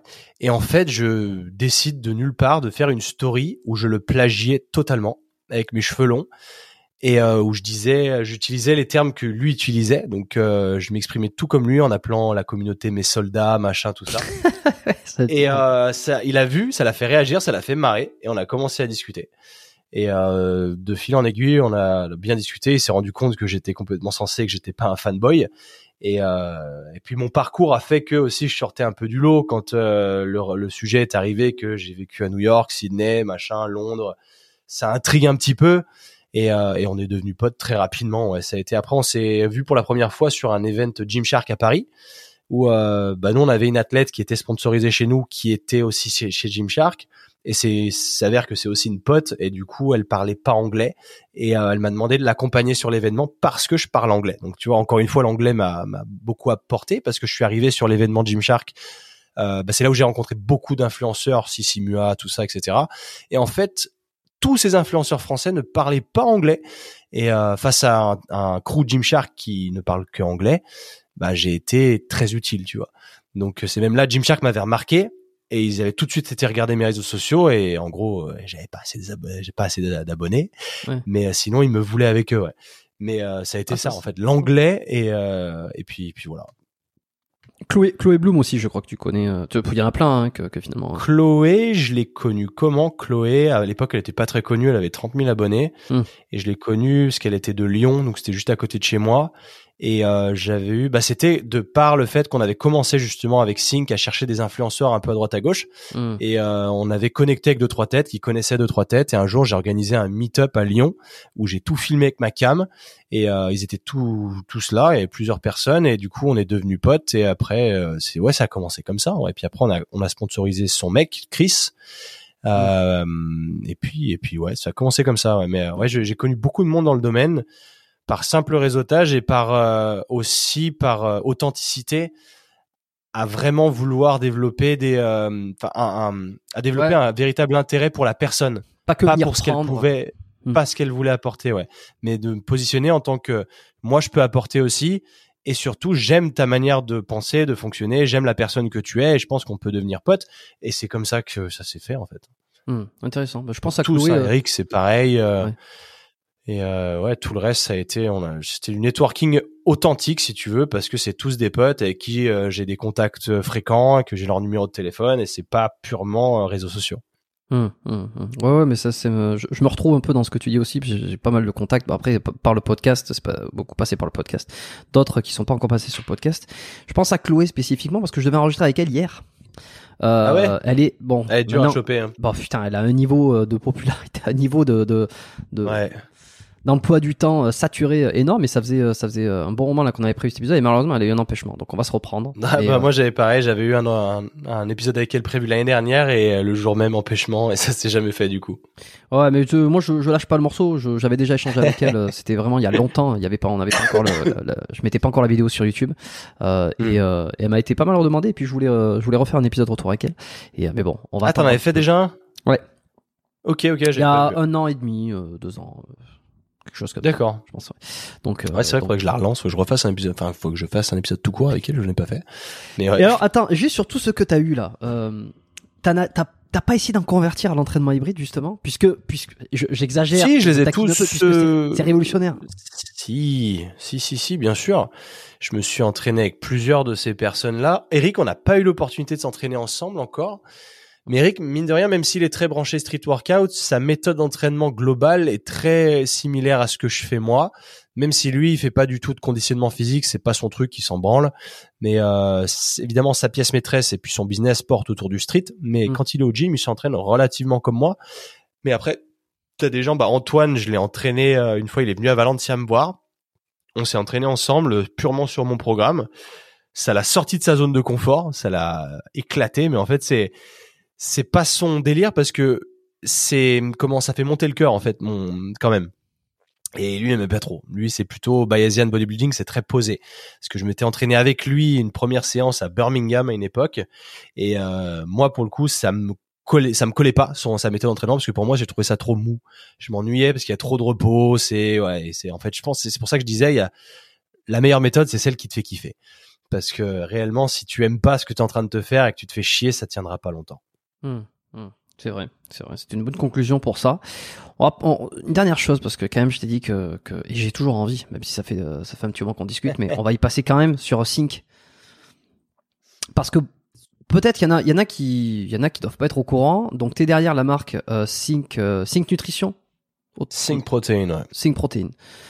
Euh, vous êtes deux. euh, Il y en a un, bah, comme on l'a dit tout à l'heure, il y en a un qui est passé chez, chez Europe récemment, donc ça a mis peut-être un, petit peu- un petit peu plus de lumière sur, sur la marque aussi d'un point de vue euh, grand public, parce que moi, ça fait longtemps que je vois cette marque-là. Je sais que c'est toi qui es derrière, mais parce que tu en as un peu parlé dans tes podcasts. Euh, mais sinon, t'es pas là. Tu as dit que tu voulais pas en devenir l'identité, vous voulez pas euh, créer une identité euh, personnifiée, en fait? Ah ouais, parce qu'on colle. En fait, si tu veux, la marque a tellement évolué avec le temps Ouais. qu'au début, on l'a fait pour nous. Tu vois, des vraiment les sportifs hardcore. En- Nous, avec mon associé, on s'est rencontrés au foot américain. Et euh, petit à petit, la marque s'est un peu féminisée. Et, euh, et du coup, en fait, on n'est plus du tout. euh, Ouais, on n'est plus. Enfin, on n'est plus du tout l'image. euh, tu vois, au début, on n'était pas vraiment dans l'éco-friendliness. On était plus dans le. On n'arrive pas à digérer le lait. Du coup, on se dirige vers les plantes. Mais avec le temps, bah du coup, t'attires tous les véganes forcément, qui qui trouvent enfin une protéine qui est bonne euh, en étant végane. Euh, nous, on n'est pas spécialement vegan, tu vois.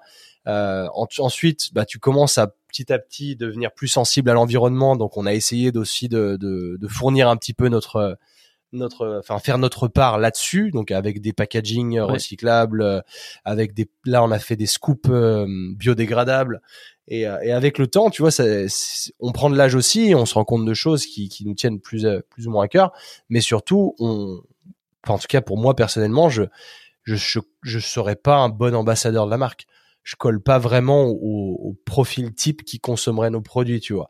Donc c'est aussi pour ça qu'on s'est pas trop trop mis en avant et que moi c'était plus au départ ouais mais après ça a changé. Donc euh, après c'était plus vraiment la même chose. Le positionnement évolue avec le temps et, et ouais du coup euh, c'est pour ça. Hmm. Et on te voit rarement en parler finalement de, ton action dans Sync, de ce que tu fais concrètement. Et moi, des fois, je me pose la question, et t'en parles pas non plus, tu, tu dis que, que tu travailles là-dessus, mais moi, j'ai envie de te demander, Quentin, tu, tu fais quoi euh, Ça ressemble à quoi ton job, toi, aujourd'hui, dans, dans Sync? Tu t'envoies des mails, t'envoies du, tu, tu fais du marketing, c'est- quoi que tu fais tu En fait, si tu veux, là, ça fait cinq ans qu'on est dessus, donc on a été multicasquette, on a tout fait, tous les deux. On est passé du SAV euh, à la production, à tout. euh, Enfin, c'est à la création de la marque, du marketing, du design. De...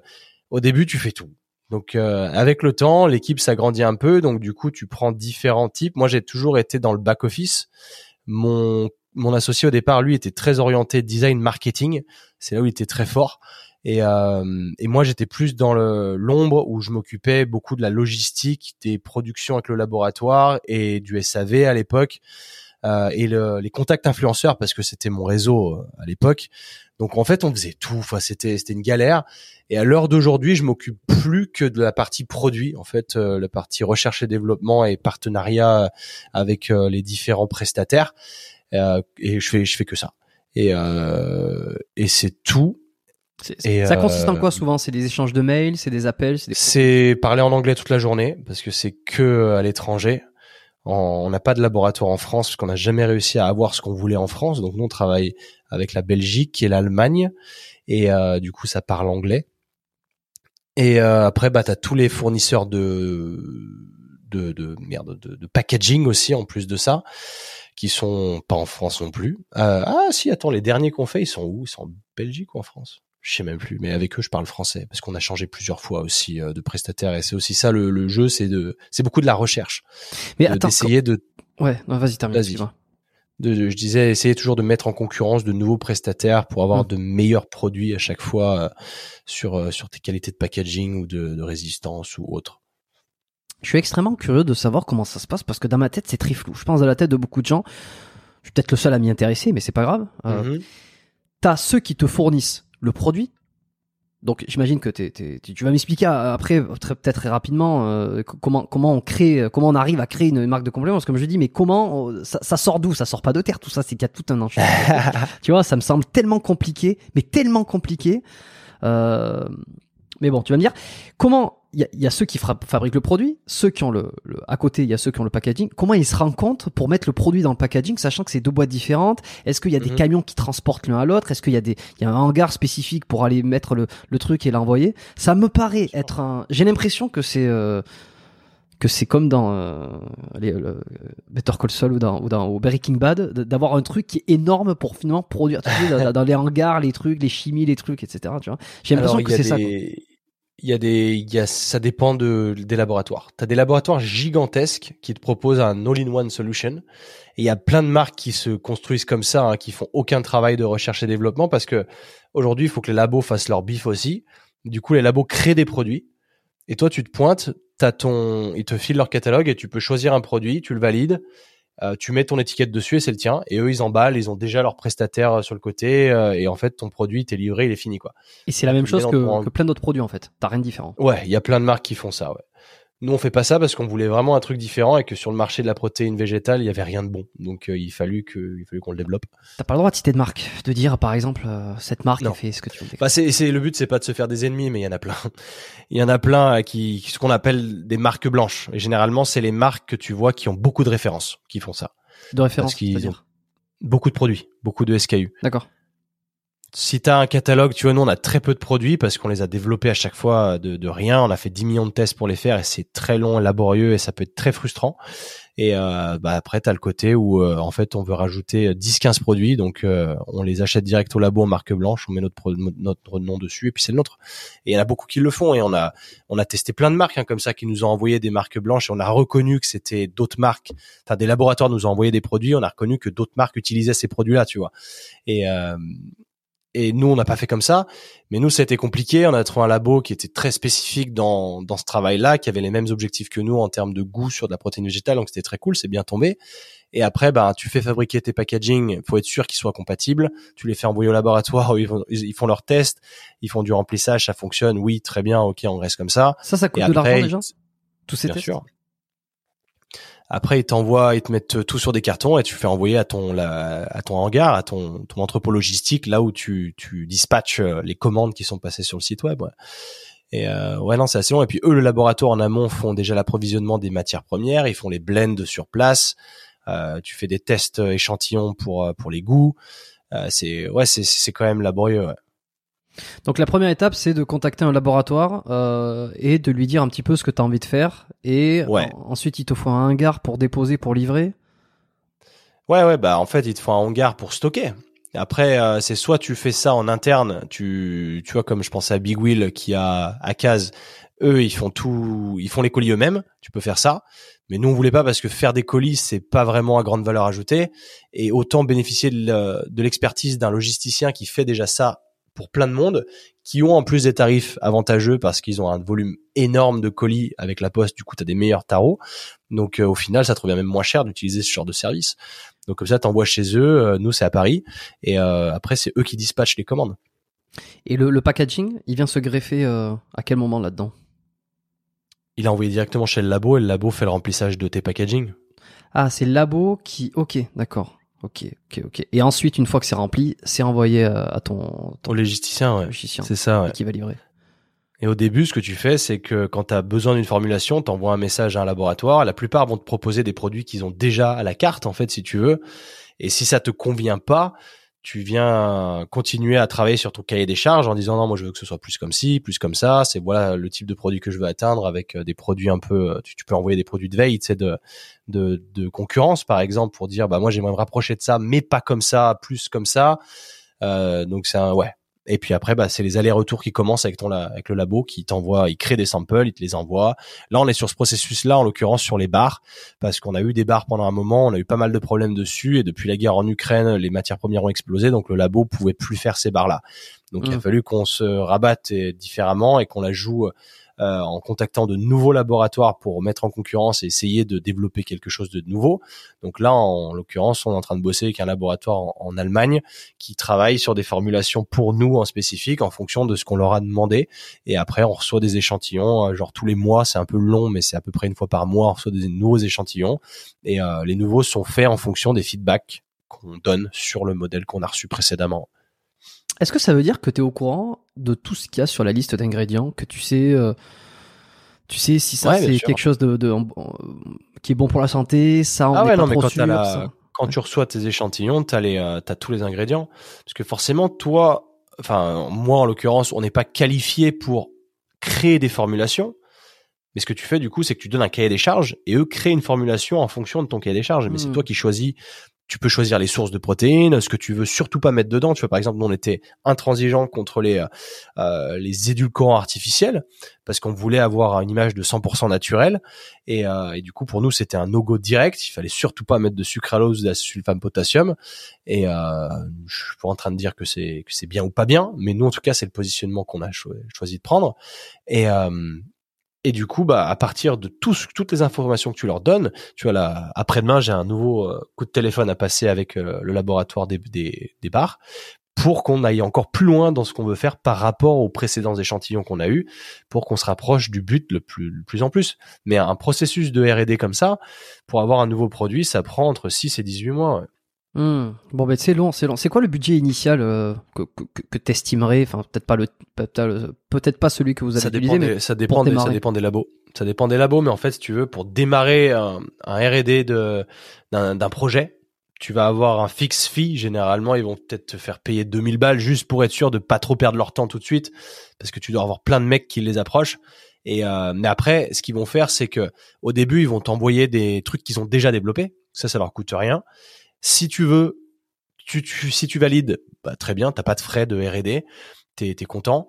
Et euh, si ça te va pas et que tu demandes des modifications, là tu vas rentrer dans tes frais. Évidemment, à chaque test, il va falloir repayer euh, 1500 balles ou quoi. Ça dépend, ça dépend vraiment des laboratoires comment ils fonctionnent. ok. Il n'y a pas de, enfin, de frais de départ comme ça, de, enfin, de budget.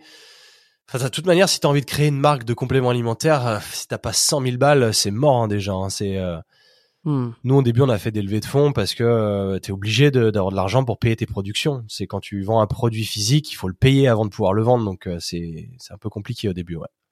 Ok, ok, je comprends. Alors, je sais pas si il y a eu un petit souci de, de connexion là. C'est que euh, normalement, non, tu, me- tu m'entends bien, tu me vois bien? Moi, je t'entends bien. Ouais. Ok, c'est bon. Non, non, mais ça sera enregistré tout nickel. C'est juste, euh, le, il y a eu quelques, mais j'ai tout entendu. Euh, Ok. Non, et, et alors, à quoi il faut s'attendre? Je sais pas si tu es à l'aise de, de parler de chiffres. À quoi il faut s'attendre en termes de, de, de revenus, de chiffre d'affaires euh, Au bout de là, ça fait, ça fait combien d'années maintenant Tu me dis euh, que Cinq Sync ans. existe? 5 ans. Euh, je sais pas, 5 ans, est-ce que euh, au niveau du chiffre d'affaires, euh, tu as le droit d'en parler? Alors, le, moi, si ça n'en tenait qu'à moi, je te le dirais. Je sais pas si je peux ouvertement parler de ça.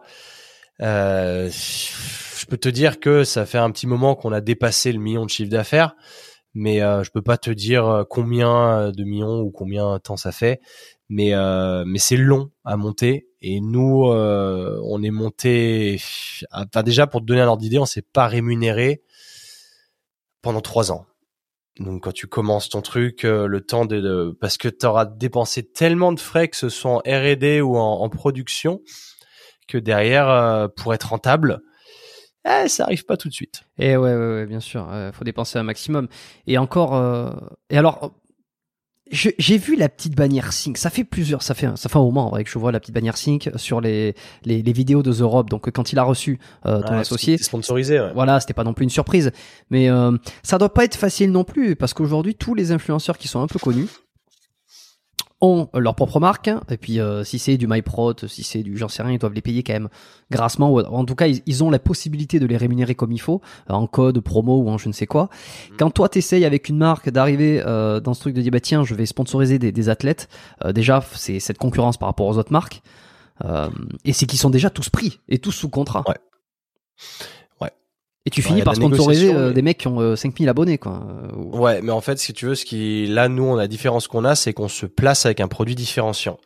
C'est que nous, t'as des gens qui vont kiffer nous notre marque parce qu'on a ce type de produit qui est mieux, enfin euh, mieux, de leur avis pour que que, que ce qu'ils peuvent trouver chez la concurrence. T'as plusieurs euh, profils d'influenceurs. T'as des gens qui vont vraiment être dédiés à ça. Tu vois, par exemple là, on a Allo Alaya qui est vegan, qui vit à Bali et qui est pour pour le pour le coup, le produit lui correspond hyper bien et qu'il est super bon et que c'est exactement ce qu'elle recherche. Comment, comment, comment tu dis qu'elle s'appelle? Aloha? Allo Alaya. On. Et euh, si tu veux, tu, tu vas avoir d'autre côté les mecs qui préfèrent Ouais. euh, se faire sponsoriser par des marques que j'appelle épicerie, chez qui tu peux faire tes courses en fait. Tu sais, quand t'es sponsorisé par un Bulk ou par un MyProtein ou un Prozis, mais en vrai c'est trop bien parce que tu fais tes courses. Tu peux tout avoir. Attends mec, Prozis ils vendent des brosses à dents. Donc euh, tu sais quand t'es influenceur chez eux, moi je comprends que et puis après bah c'est l'argent. t'as des gens qui partent parce que c'est pour l'argent. On a eu des influenceurs qui nous ont quittés, qui c'est toujours pour l'argent, qui est parce que machin, un tel me propose tant de plus. Euh, je te citerai personne, mais euh, c'est une réalité, c'est que ça reste des business. Donc euh, t'en as qui sont chez nous parce que vraiment ils kiffent les produits, mais euh, dès qu'ils vont avoir une grosse proposition, potentiellement vont se barrer. Donc c'est une réalité parce que c'est quand même lié à l'argent. Et t'es t'es pas vraiment, personne est bloqué chez une marque. Tu vois, t'as des marques qui, c'est comme, regarde, c'est comme Mbappé au PSG. Tu vois, ils voulaient se barrer. Ah bah non, ils lui ont proposé plus, il reste c'est une question d'argent. Tu ah, c'est toujours comme ça.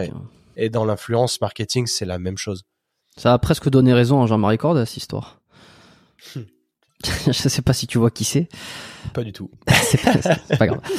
Euh, bon, non, mais intéressant, intéressant. Ok. Et euh, Bon, ben écoute, on va voir, on va voir tout ça, euh, on va voir. Euh, c'est non, mais je, moi je vais pas créer une marque de, de, de complément, mais je, suis assez curieux. Je pense que j'essaierai d'inviter quelqu'un sur, euh, sur, sur sur ce principe des, des, des de bâtir une marque de complément et surtout les qualités, comment ça se joue, etc. On va pas on va pas en discuter euh, davantage, mais je pense que c'est c'est un sujet qui qui peut plaire aussi. Euh, moi le premier, euh, ne serait-ce que pour savoir quel choix faire lorsque tu veux aller vers une marque, vers une autre. Qu'est-ce qu'il faut regarder Qu'est-ce qu'on te cache C'est vrai qu'a priori, moi j'ai toujours dit, et allez petite pub gratos que Nutrimus c'était une marque qui me correspondait bien parce que il y avait le il y avait l'aval un peu de Gundil qui travaillait dedans euh, qui a toujours été réputé comme extrêmement bonne qualité de, de, très bonne qualité sans OGM sans ceci sans cela. Bon des fois j'entends un peu l'inverse euh, que s'ils ont changé puis j'attends non non mais ils ont pas tant changé que ça. Bon je je sais pas trop et au final je, je me retrouve toujours dans cette position. En fait on sait pas tout quoi tu vois cette, euh, cette, cette mm. fameuse euh, quête de vérité se dire ouais après ça dépend enfin, les produits en vrai c'est pas c'est rien de miracle je veux dire c'est de la protéine quoi c'est euh la protéine ou euh, la créatine, ce genre de produits. Il n'y a pas vraiment de miracle. Moi, je sais que moi, je me basais beaucoup à l'époque où où je cherchais un truc, c'était sur le goût déjà. Il fallait que je sois en mesure de, de kiffer ça tous les jours, parce que juste pour les euh, les bienfaits et qu'il faut il faille se boucher le nez tous les jours pour le boire, ça je peux pas, tu vois. Donc moi j'étais à la quête de ça et je voulais aussi que ce soit naturel et que ce mm. soit pas à base de ouais parce que je le digérais pas en fait. Et le problème il était là. Donc en fait ça dépend des problématiques de chacun euh, au-delà de se dire euh, attention à la qualité tout ça. C'est clair. Après nous on a la chance de pouvoir la faire en bio. Donc euh, c'est un gage de qualité aussi. Mais forcément ça correspond pas à toutes les bourses non plus. Ça on en est conscient le bio c'est mm. c'est un c'est une histoire hein, entre ceux qui, pensent que, que c'est que c'est bien, ceux qui pensent que ça c'est inutile, le bio qui vient derrière, le bio qui vient de trucs, c'est Ouais, je sais pas. Avec tout ce que je, tout ce que je sais c'est que c'est cher. et euh, et ouais, euh, ouais, je pense qu'il y en a pour tout le monde et euh, c'est sûr que t'as des marques qui vendent de la protéine à 15 euros le kilo et d'autres qui en vendent à 50 euros le kilo. Du coup, tu te dis oula, attends, il y a peut-être un gouffre de, de, de, de qualité. Alors peut-être que oui, mais peut-être que c'est juste que la marque qui la vend à 15 euros le kilo, elle fait du volume à mort et qu'elle arrive à avoir des prix ultra pas chers parce qu'elle les fait produire chez eux directement. Je pense à des marques comme MyProtein ou Bull qui doit, qui ont les usines chez eux. Peut-être que ça joue aussi. La qualité en elle-même, c'est difficile d'aller la chercher. Tu peux pas trop savoir. Tu vois écrit whey protein, tu dis bah ok cool. Mais tout le monde s'est écrit whey protein. Hmm. Donc euh, ouais, les gages de qualité sont pas évidents à, à avoir mais euh, je pense pas que enfin c'est difficile de je, qui est qui vend? Je sais qu'il y a une période si la whey c'était un peu un sujet de controverse parce que la whey elle est pas supposée être blanche comme elle est là et elle est blanche parce qu'elle est passée au peroxyde d'hydrogène. Donc forcément ça donne moyen envie quand tu sais ça. Mmh. que tu bois un truc qui est blanc pour que ce soit plus appealing parce que normalement ce serait euh, plutôt jauné. Mais euh, je sais pas si c'est encore d'actualité, tu vois. C'est des trucs euh, qui nous au début nous répugnaient, qu'on cherchait du coup la solution naturelle. Moi, j'essaie de pas trop me compliquer la tête et on se dirige un peu plus vers le snack fonctionnel parce que on veut que ce soit pratique aussi et pas de t'enfiler 10 000 pilules par jour euh, juste pour te faire gonfler le panier moyen en fait si tu veux. Parce que les, les marques qui proposent beaucoup beaucoup de références, bah elles ont un intérêt financier aussi et qu'il y a des produits parfois qui sont pas vraiment utiles, mais que du coup tu rajoutes dans ton panier parce que c'est pas très cher et que du coup ça fait ça plus ça plus ça et du coup c'est un gros panier, donc pour eux c'est gagnant. Et puis là où tu fais beaucoup de marge, c'est sur les capsules. Les petites hmm. pilules, c'est là-dessus où, le, où ta marge est vraiment gigantesque. Donc euh, nous pour le coup on n'en vend pas, mais euh, Les barres, c'est là où tu marches moins parce que c'est des matériaux qui sont difficiles à faire. Alors que les, les pilules, t'as pas de goût à travailler. C'est de la poudre mise dans une, une, petite capsule et elle est mise dans un, un gobelet, enfin dans un capsuleur, euh, comme un pilulier. Et, euh, et ça, par contre, ouais, là, ça, ça coûte pas cher. Ça, pour le coup, tu les fais pour pas cher et tu les vends cher. Et, Et tu les euh, vends ça cher parce que les gens aussi, ils préfèrent avoir une pilule, c'est plus simple que se balader un pot de, un pot de poudre. Euh, par exemple, moi je sais que j'aime pas prendre des pilules parce que j'y trouve j'y trouve aucun plaisir et je trouve que ça fait médicament. Donc moi je prends pas de pilules. Mais euh, après ouais, c'est c'est une question de préférence personnelle quoi. T'as des gens qui kiffent, bah pourquoi pas. Mais il y a plein de marques qui sortent comme ça hein, qui vendent que des pilules. Et c'est c'est facile parce que les les minimums de quantité à acheter quand tu vends des pilules, elles sont aussi plus faibles. Donc tu peux en acheter pas beaucoup, euh, les acheter pas cher et les vendre cher. Donc du coup derrière c'est des gros business aussi. Hein. Mm. Tu sais, je pense à Kinobody en l'occurrence au Canada Oui. qui est très très fort et qui lui sort tout le temps des méthodes, enfin des euh, des pilules mi- miracles pour euh, le pour la testo ou pour euh, le, le pump. Et c'est des pilules et il le sait que ça lui coûte rien, mais il te les vend 40, 50 dollars. Et lui ça lui coûte 5 dollars à faire. Donc il fait des fois 10 mon pauvre, c'est hyper rentable comme business. Ouais, Kinobody, ouais. Sacré physique lui aussi, hein. Toujours, en, Ouais. toujours à se demander euh, dans quelle limite Non, il je se pense qu'il est naturel, parce qu'il a pas des stats énormes en termes. Il fait, il fait ma taille. Il lui fait un 78 et il est même plus léger que moi. Il fait même pas 80 kilos, je crois. Donc il est pas, mais c'est juste qu'il est, ouais, il est écorché et puis il rend est bien, très hein. fort en termes de force. Ouais. Non, il est super esthétique. Ouais. Bon, t'as fait euh, New York, t'as fait euh, l'Angleterre, l'Australie, l'Espagne. euh, tu m'as teasé tout à l'heure que cette année, et puis tu l'as déjà dit dans, dans sur tes réseaux, euh, que tu comptais faire Taillot Taillot, parce que là t'étais rentré en France à Chambéry, c'est ça? Ouais. Est-ce que euh, est-ce qu'on a le droit à une exclue de savoir où c'est que tu comptes euh, te Bah je suis, en fait, je suis, j'ai aucune certitude là maintenant. Ce qui est sûr, c'est que je vais partir d'ici cet été, mais je suis même pas sûr de partir à l'étranger.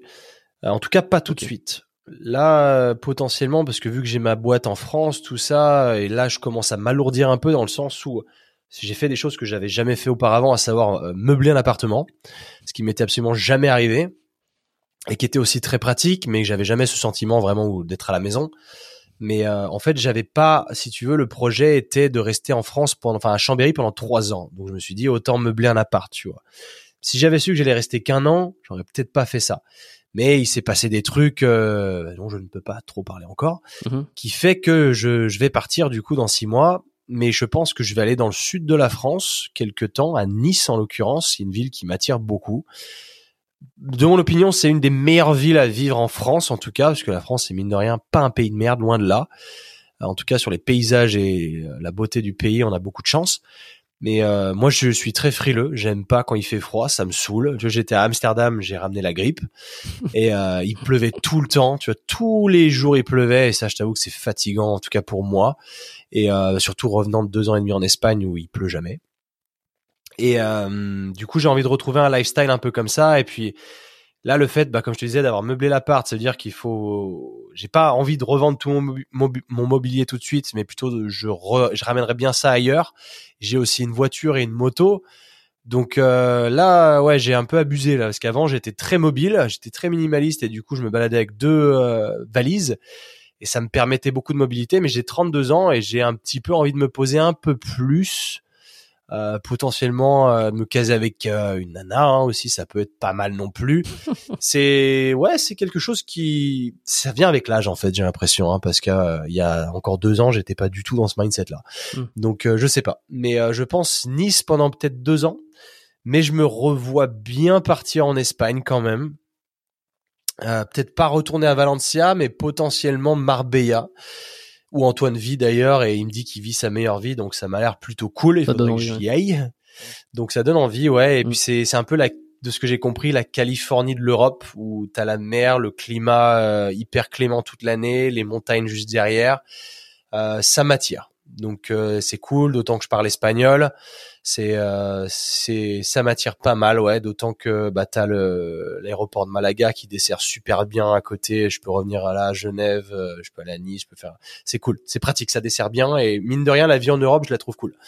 Bon, mais si euh, tu passes à Nice, ouais. tu feras un petit bonjour à, à Iki de Cher Fitness, je sais qu'il habite là-bas. Tu lui feras faire un, yes, tu- exact. Tu, tu lui feras faire un entraînement hybride pour voir comment il survit. Ah putain, tu sais que c'est pas une mauvaise idée. Je l'ai pas vu depuis longtemps en plus, donc c'est pas une mauvaise idée, ouais. Ah, j'étais, j'étais sûr que vous vous connaissiez, tiens. Étant donné que t'as du, tu réseautes et que lui aussi, il est, il est plutôt bon dans le. Ouais, on se connaît un petit peu, mais ça fait longtemps qu'on s'est pas capté, je t'avoue. ouais. Bon, bah écoute, c'est pas trop mal. Euh, je vais te poser mes petites dernières questions de fin. Comme Ah, allez-y, poser à mes invités. Euh, première question, si on pouvait revenir 10 ans en arrière, c'est quoi la meilleure, euh, la meilleure recommandation, le meilleur conseil que tu pourrais recevoir de, de toi-même? Il y a dix ans, bah, c'est marrant parce que tu vois, dans deux semaines, il y a dix ans tout pile, c'est la décision que j'ai prise de partir à New York City et c'était la meilleure décision de toute ma vie. Donc à ce niveau-là, j'ai aucun regret et euh, je pense que ce coup de pied au cul que je me suis mis, ça a été la meilleure décision de ma vie, donc je changerai rien à ce niveau-là. Ok, intéressant. Bon, bah finalement, le conseil sous-jacent, c'est cassez-vous si vous avez l'occasion de vous casser. En fait, c'est ça, c'est surtout, vivre des choses, euh, hein. c'est c'est passer à l'action et profitez-en tant que vous le faites. Entre pour moi, entre 20 et 30 ans, c'est là où on se cherche, c'est là où on se reconnaît. euh, euh, Enfin, c'est là où on expérimente plutôt. Et euh, ta carrière, tu la construis après. Pour moi, c'est pas là où il faut se dire ah putain de 20 à 30 ans, faut que je bosse à mort, que je coffre, que je rencontre ma femme, que je fasse des enfants, machin, blabla. Ça, c'était avant. Pour moi, aujourd'hui, on a le temps, la vie est plus longue. Donc entre 20 et 30 ans, on a l'expé- enfin on a on a le, la chance de pouvoir expérimenter un maximum et, et je pense que ça crée le personnage que t'es après 30 ans et, euh, et que et que du coup elle peut être vachement mieux que ce qu'aurait pu être sans tous ces voyages là. Je pense que le voyage à proprement parler, c'est une clé euh, pour euh, pour se développer parce que j'en ai souvent parlé mais c'est le ce fameux concept de porte que tu as dans le crâne et que si tu sais pas que cette porte est là, tu ne peux pas l'ouvrir et tu comprends pas mal de choses du coup le fait de partir s'expatrier de d'être aux côtés de de bah, de locaux qui sont complètement différents de toi et qui ont été élevés différemment. Quand toi tu si tu n'es jamais sorti de chez toi tout ça tu pourras jamais le comprendre en fait. Et c'est ça que je me confronte beaucoup aujourd'hui en vivant à Chambéry qui est pas une ville très grande.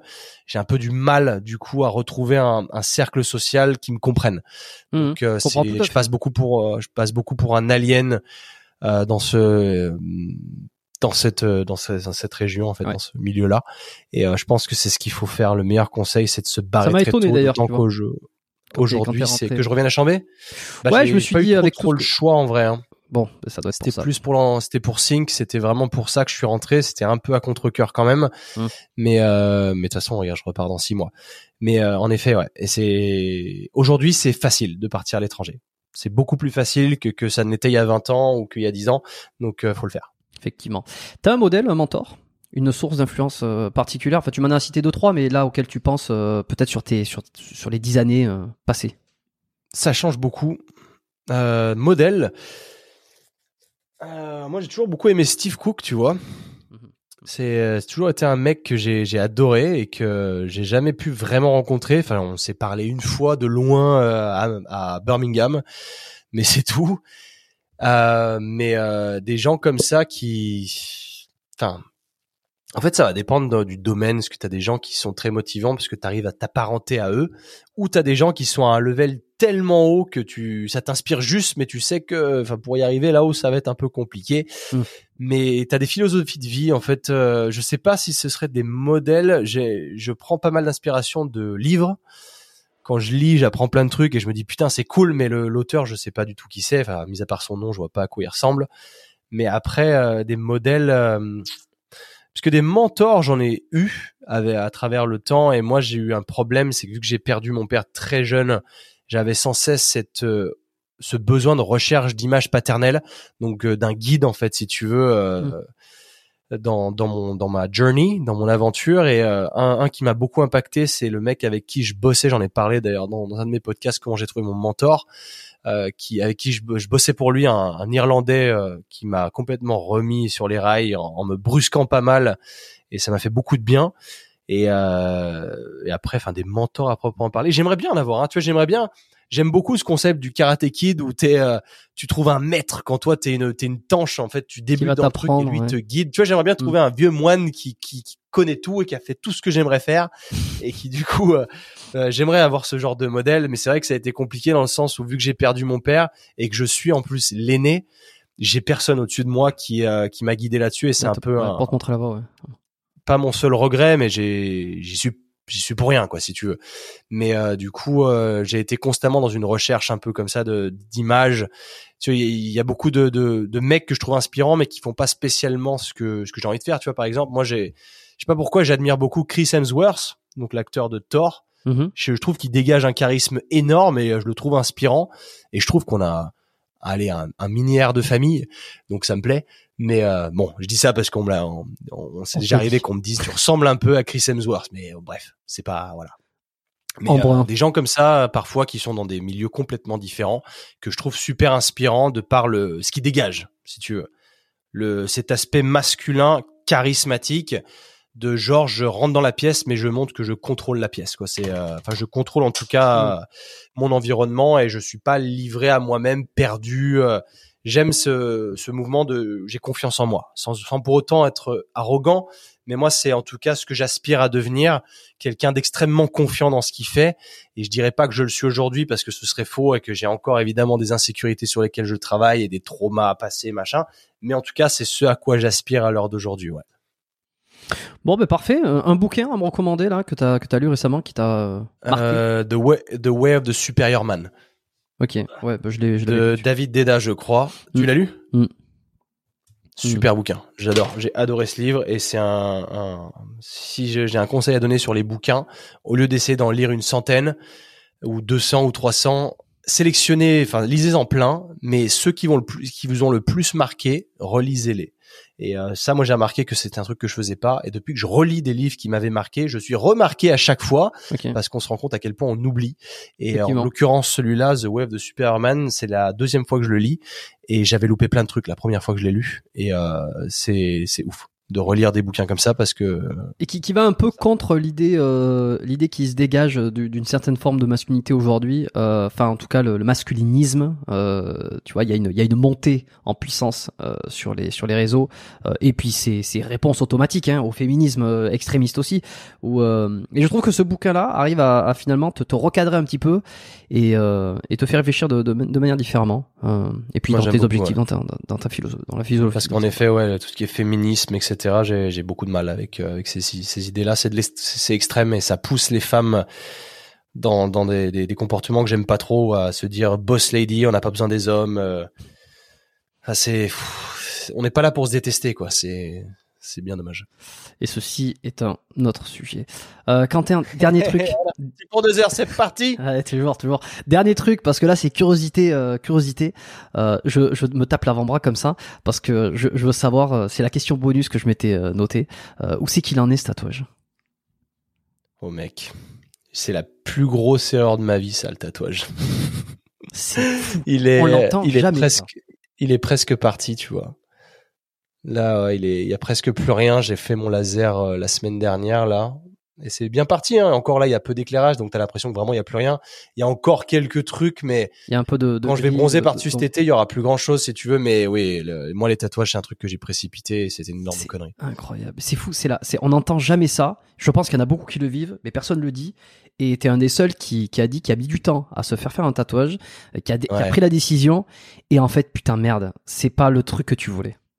Ouais, en fait, c'est j'ai mis du temps dans le sens où je me suis dit je vais attendre d'avoir 30 ans ou plus parce que avant on, on prend des décisions à considérer.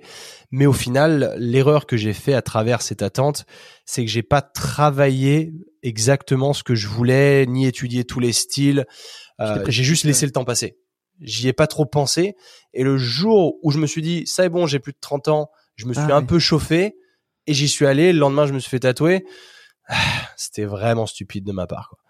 Donc euh, mon plus gros remords à l'heure d'aujourd'hui, c'est ça. Et, euh, C'est hein. c'est chiant parce que c'est tu peux faire des erreurs tout le long de ta vie et des erreurs qui parfois bah tu les oublies en deux semaines. Mais le problème d'un tatouage, c'est que c'est tellement long à enlever et tellement cher que ça te le rappelle tous les jours quoi. Et t'as voulu euh, absolument l'enlever. très dur. quoi. Et euh, je t'avoue que même si c'était à refaire, parce que là j'ai fait le haut du bras en plus, mais du coup bah le tatouage je vais le faire enlever là et potentiellement le recouvrir pour avoir tout le bras en entier. Mais je t'avoue que si c'était à refaire, je pense que j'aurais pas fait de tatouage du tout en fait. Et euh, je serais revenu feuille blanche. Si demain tu me dis là tu peux enlever tous tes tatouages, je le fais. Pour quelle raison? Mais euh, parce que je trouve qu'il y a d'autres moyens d'exprimer la créativité aujourd'hui qu'à travers ça, même si je voulais avoir euh, des parties de mon corps avec des tatouages pour exprimer un peu cette créativité. Et, en fait, j'ai deux côtés de ma tête. Je sais parce que je suis un Gémeaux, je dois avoir des problèmes. Mais il y a un côté de moi qui veut aucun tatouage et il y en a un qui en veut plein et c'est ah bah, problématique. je suis pas Gémeaux, mais, je m'y retrouve, si tu veux. et du coup, euh, je me dis que j'aimerais, tu vois, j'ai déjà plein d'autres, plein d'autres idées, tu vois, j'aimerais tatouage sur les côtes, j'aimerais me faire aussi un peu le chest, pas tout le chest, mais un petit peu. Il y a des trucs euh, qui me tentent, mais après, quand j'ai fait le bras et que je me suis rendu compte que je pouvais plus l'enlever, c'est ça qui m'a frustré, en fait. C'était de se dire, en fait, je peux pas l'enlever. Parce que des fois, tu as une envie, des fois, tu plus la même envie. Et avec le temps, tu sais, quand tu, tu évolues et tu as plusieurs personnalité qui se développe. Tu, tu vis pas, pour moi, tu vis pas une seule vie. C'est en fonction de tes expériences, tu te mm. transformes avec le temps. Et tu as fait tes tatouages à une période de ta vie où tu étais comme ça. Où t'en avais envie. potentiellement, dans cinq ans, tu seras différent, tu plus les mêmes envies et du coup, ces tatouages, t'en voudras plus. Et, euh, et c'est aussi ça qui me rend réticent face à l'idée d'en refaire. Mais euh, là, aujourd'hui, je suis un peu coincé, je suis un peu déçu de la du progrès technologique qui fait que c'est encore compliqué d'enlever des tatouages, malheureusement et que j'aurais aimé qu'on puisse aller euh, se faire traiter en une journée et tout enlever et même quitte à avoir le bras en bandage pendant deux mois, c'est pas grave, mais ne plus rien avoir derrière, ça m'aurait plu. Et c'est vrai que je suis un peu le cul entre deux chaises aujourd'hui parce que bah je vais devoir me faire refaire l'avant-bras, mais je t'avoue que je sais encore pas vraiment quoi faire quoi. Donc euh, ça me fatigue un peu donc euh, j'aurais peut-être pas dû me lancer là-dedans, mais c'était un peu, je cravais, tu vois, vraiment les tatouages à l'époque. Putain, j'ai trop hâte de pouvoir me faire le bras en entier, parce qu'en plus quand j'ai vécu à Sydney, tout le monde est tatoué là-bas. Et, euh, et, du coup, ben ça m'a donné l'idée, ça m'a donné l'envie. Et derrière, euh, quand je suis passé à l'action, bah, tu vois, je me suis retrouvé con. Donc, euh, donc ouais, attention à ça, ouais, malheureusement. Eh ben, écoute, un discours qu'on n'entend pas souvent, en tout cas pas trop. On est souvent dans le dans le mm. peu euh, c'est le, le, vivre au jour le jour là. Comment on appelle ça en anglais l'expression euh... carpe diem. Ouais ah, YOLO. Ouais voilà. ouais YOLO carpe diem tous ces trucs là allez-y mhm. allons-y et tout ça. Et ben, bon voilà ça rééquilibre un peu la balance et de se dire que des fois c'est peut-être pas euh... voilà ça, ça demande encore un peu de réflexion. On va sur ça avec attention parce que je pense que tu vas en, en reparler euh, dans tes sur tes réseaux sur ton podcast. Et d'ailleurs j'encourage tous ceux euh, qui sont avec nous encore maintenant, euh, qui, ont, qui ont passé quasiment la barre des, on a on a on a passé la barre des 3 heures quasiment dans 10 minutes. On va pas y arriver, mais c'est pas grave. euh, d'aller écouter ton podcast euh, Biceps and Mindset, euh, voilà, qui est facilement retrouvable sur euh, Apple Podcast, Spotify. Euh, voilà, si vous avez une réticence à aller écouter un, un, nouveau podcast, je sais que des fois il y a une, il y a une résistance comme ça à aller, à aller, se lancer dans une autre émission. Eh ben, commencez par l'épisode qu'on va tourner ensemble. Euh, comme ça, vous aurez l'impression d'avoir une voix un petit peu plus familière pour ceux qui écoutent le podcast biomécanique toutes les semaines. Et puis tac, vous embrayerez sur d'autres épisodes, sur des sujets qui vous qui vous attirent. Et puis euh, et puis une fois abonné, en général, on, prend l'habitude. Et puis moi, j'écoute euh, régulièrement les, les podcasts auxquels je suis abonné, dont les tiens. Merci Quentin pour être venu sur biomécanique. On se retrouve. Eh ben, merci à toi. On va se retrouver bientôt. Euh, quitte pas de suite la fenêtre. Hein. Je, je, vais, je, vais, finir l'enregistrement. Ce serait con qu'on ait tout perdu. Euh, merci à tous d'avoir écouté cet épisode. Suivez les liens. Euh, non, il y en aura qu'un. Ça, sera celui qui est dans la description. Je mettrai qu'un lien. Ça sera celui pour retrouver Quentin et, euh, tout, ce qu'il fait. Sinon, ben, abonnez-vous à ce podcast. si vous le découvrez à travers Quentin aujourd'hui, peut-être que vous n'avez jamais entendu de podcast sur mécanique. Bon, allez jeter un œil sur la liste d'invités. Il y a des choses qui vont vous plaire, d'autres choses. Moi, j'ai eu un, un, patient récemment qui m'a dit tiens, je viens de la part de quelqu'un qui écoutait podcast, mais moi, j'en ai pas encore écouté. Je lui ai dit ce que je vous dirai à tous. Allez regarder un peu les invités, ceux que vous connaissez, écoutez, vous verrez la vibe. Euh, abonnez-vous si euh, si c'est pas encore fait, comme ça vous recevez tous les lundis matin la petite notif avec l'épisode qui sort, avec des fois de très bonnes surprises, de de très bons invités qui vont arriver par la suite dont certains que j'attends depuis très longtemps. Euh, donc j'en suis très content. Et puis euh, si c'est pas encore fait, vous pouvez laisser une évaluation de 5 étoiles euh, sur Spotify, sur Apple Podcast, euh, un avis, vous pouvez mettre un avis sur Apple Podcast, un commentaire, je les lis tous. je suis hyper content quand il y en a, ça permet de référencer l'émission, etc. Et puis et puis voilà, inscrivez-vous sur la newsletter. Non, ça fait trop de choses. Vous inscrivez la prochaine fois. Faites déjà tout ce que je vous dis, ce sera déjà pas mal. On se voit, on se voit, on s'écoute, on s'entend.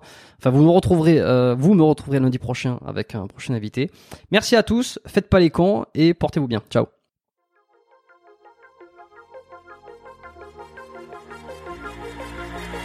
Merci d'avoir écouté cet épisode du podcast Biomécanique jusqu'au bout. Vous pouvez l'envoyer à deux de vos amis ou le partager sur vos réseaux sociaux. Merci également de lui mettre une note de 5 étoiles avec un petit commentaire sympa. C'est ce qui me permet de mieux ressortir dans les classements.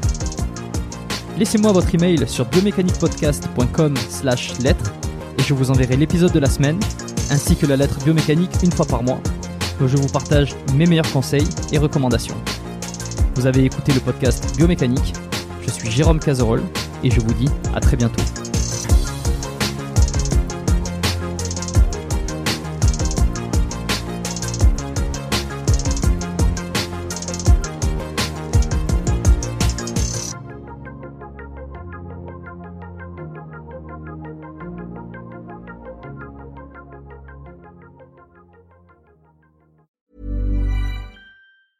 Planning for your next trip?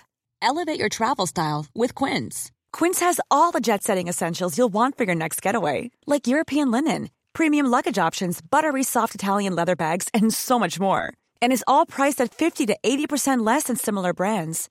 Plus, Quince only works with factories that use safe and ethical manufacturing practices. Pack your bags with high-quality essentials you'll be wearing for vacations to come with Quince. Go to quince.com slash pack for free shipping and 365-day returns.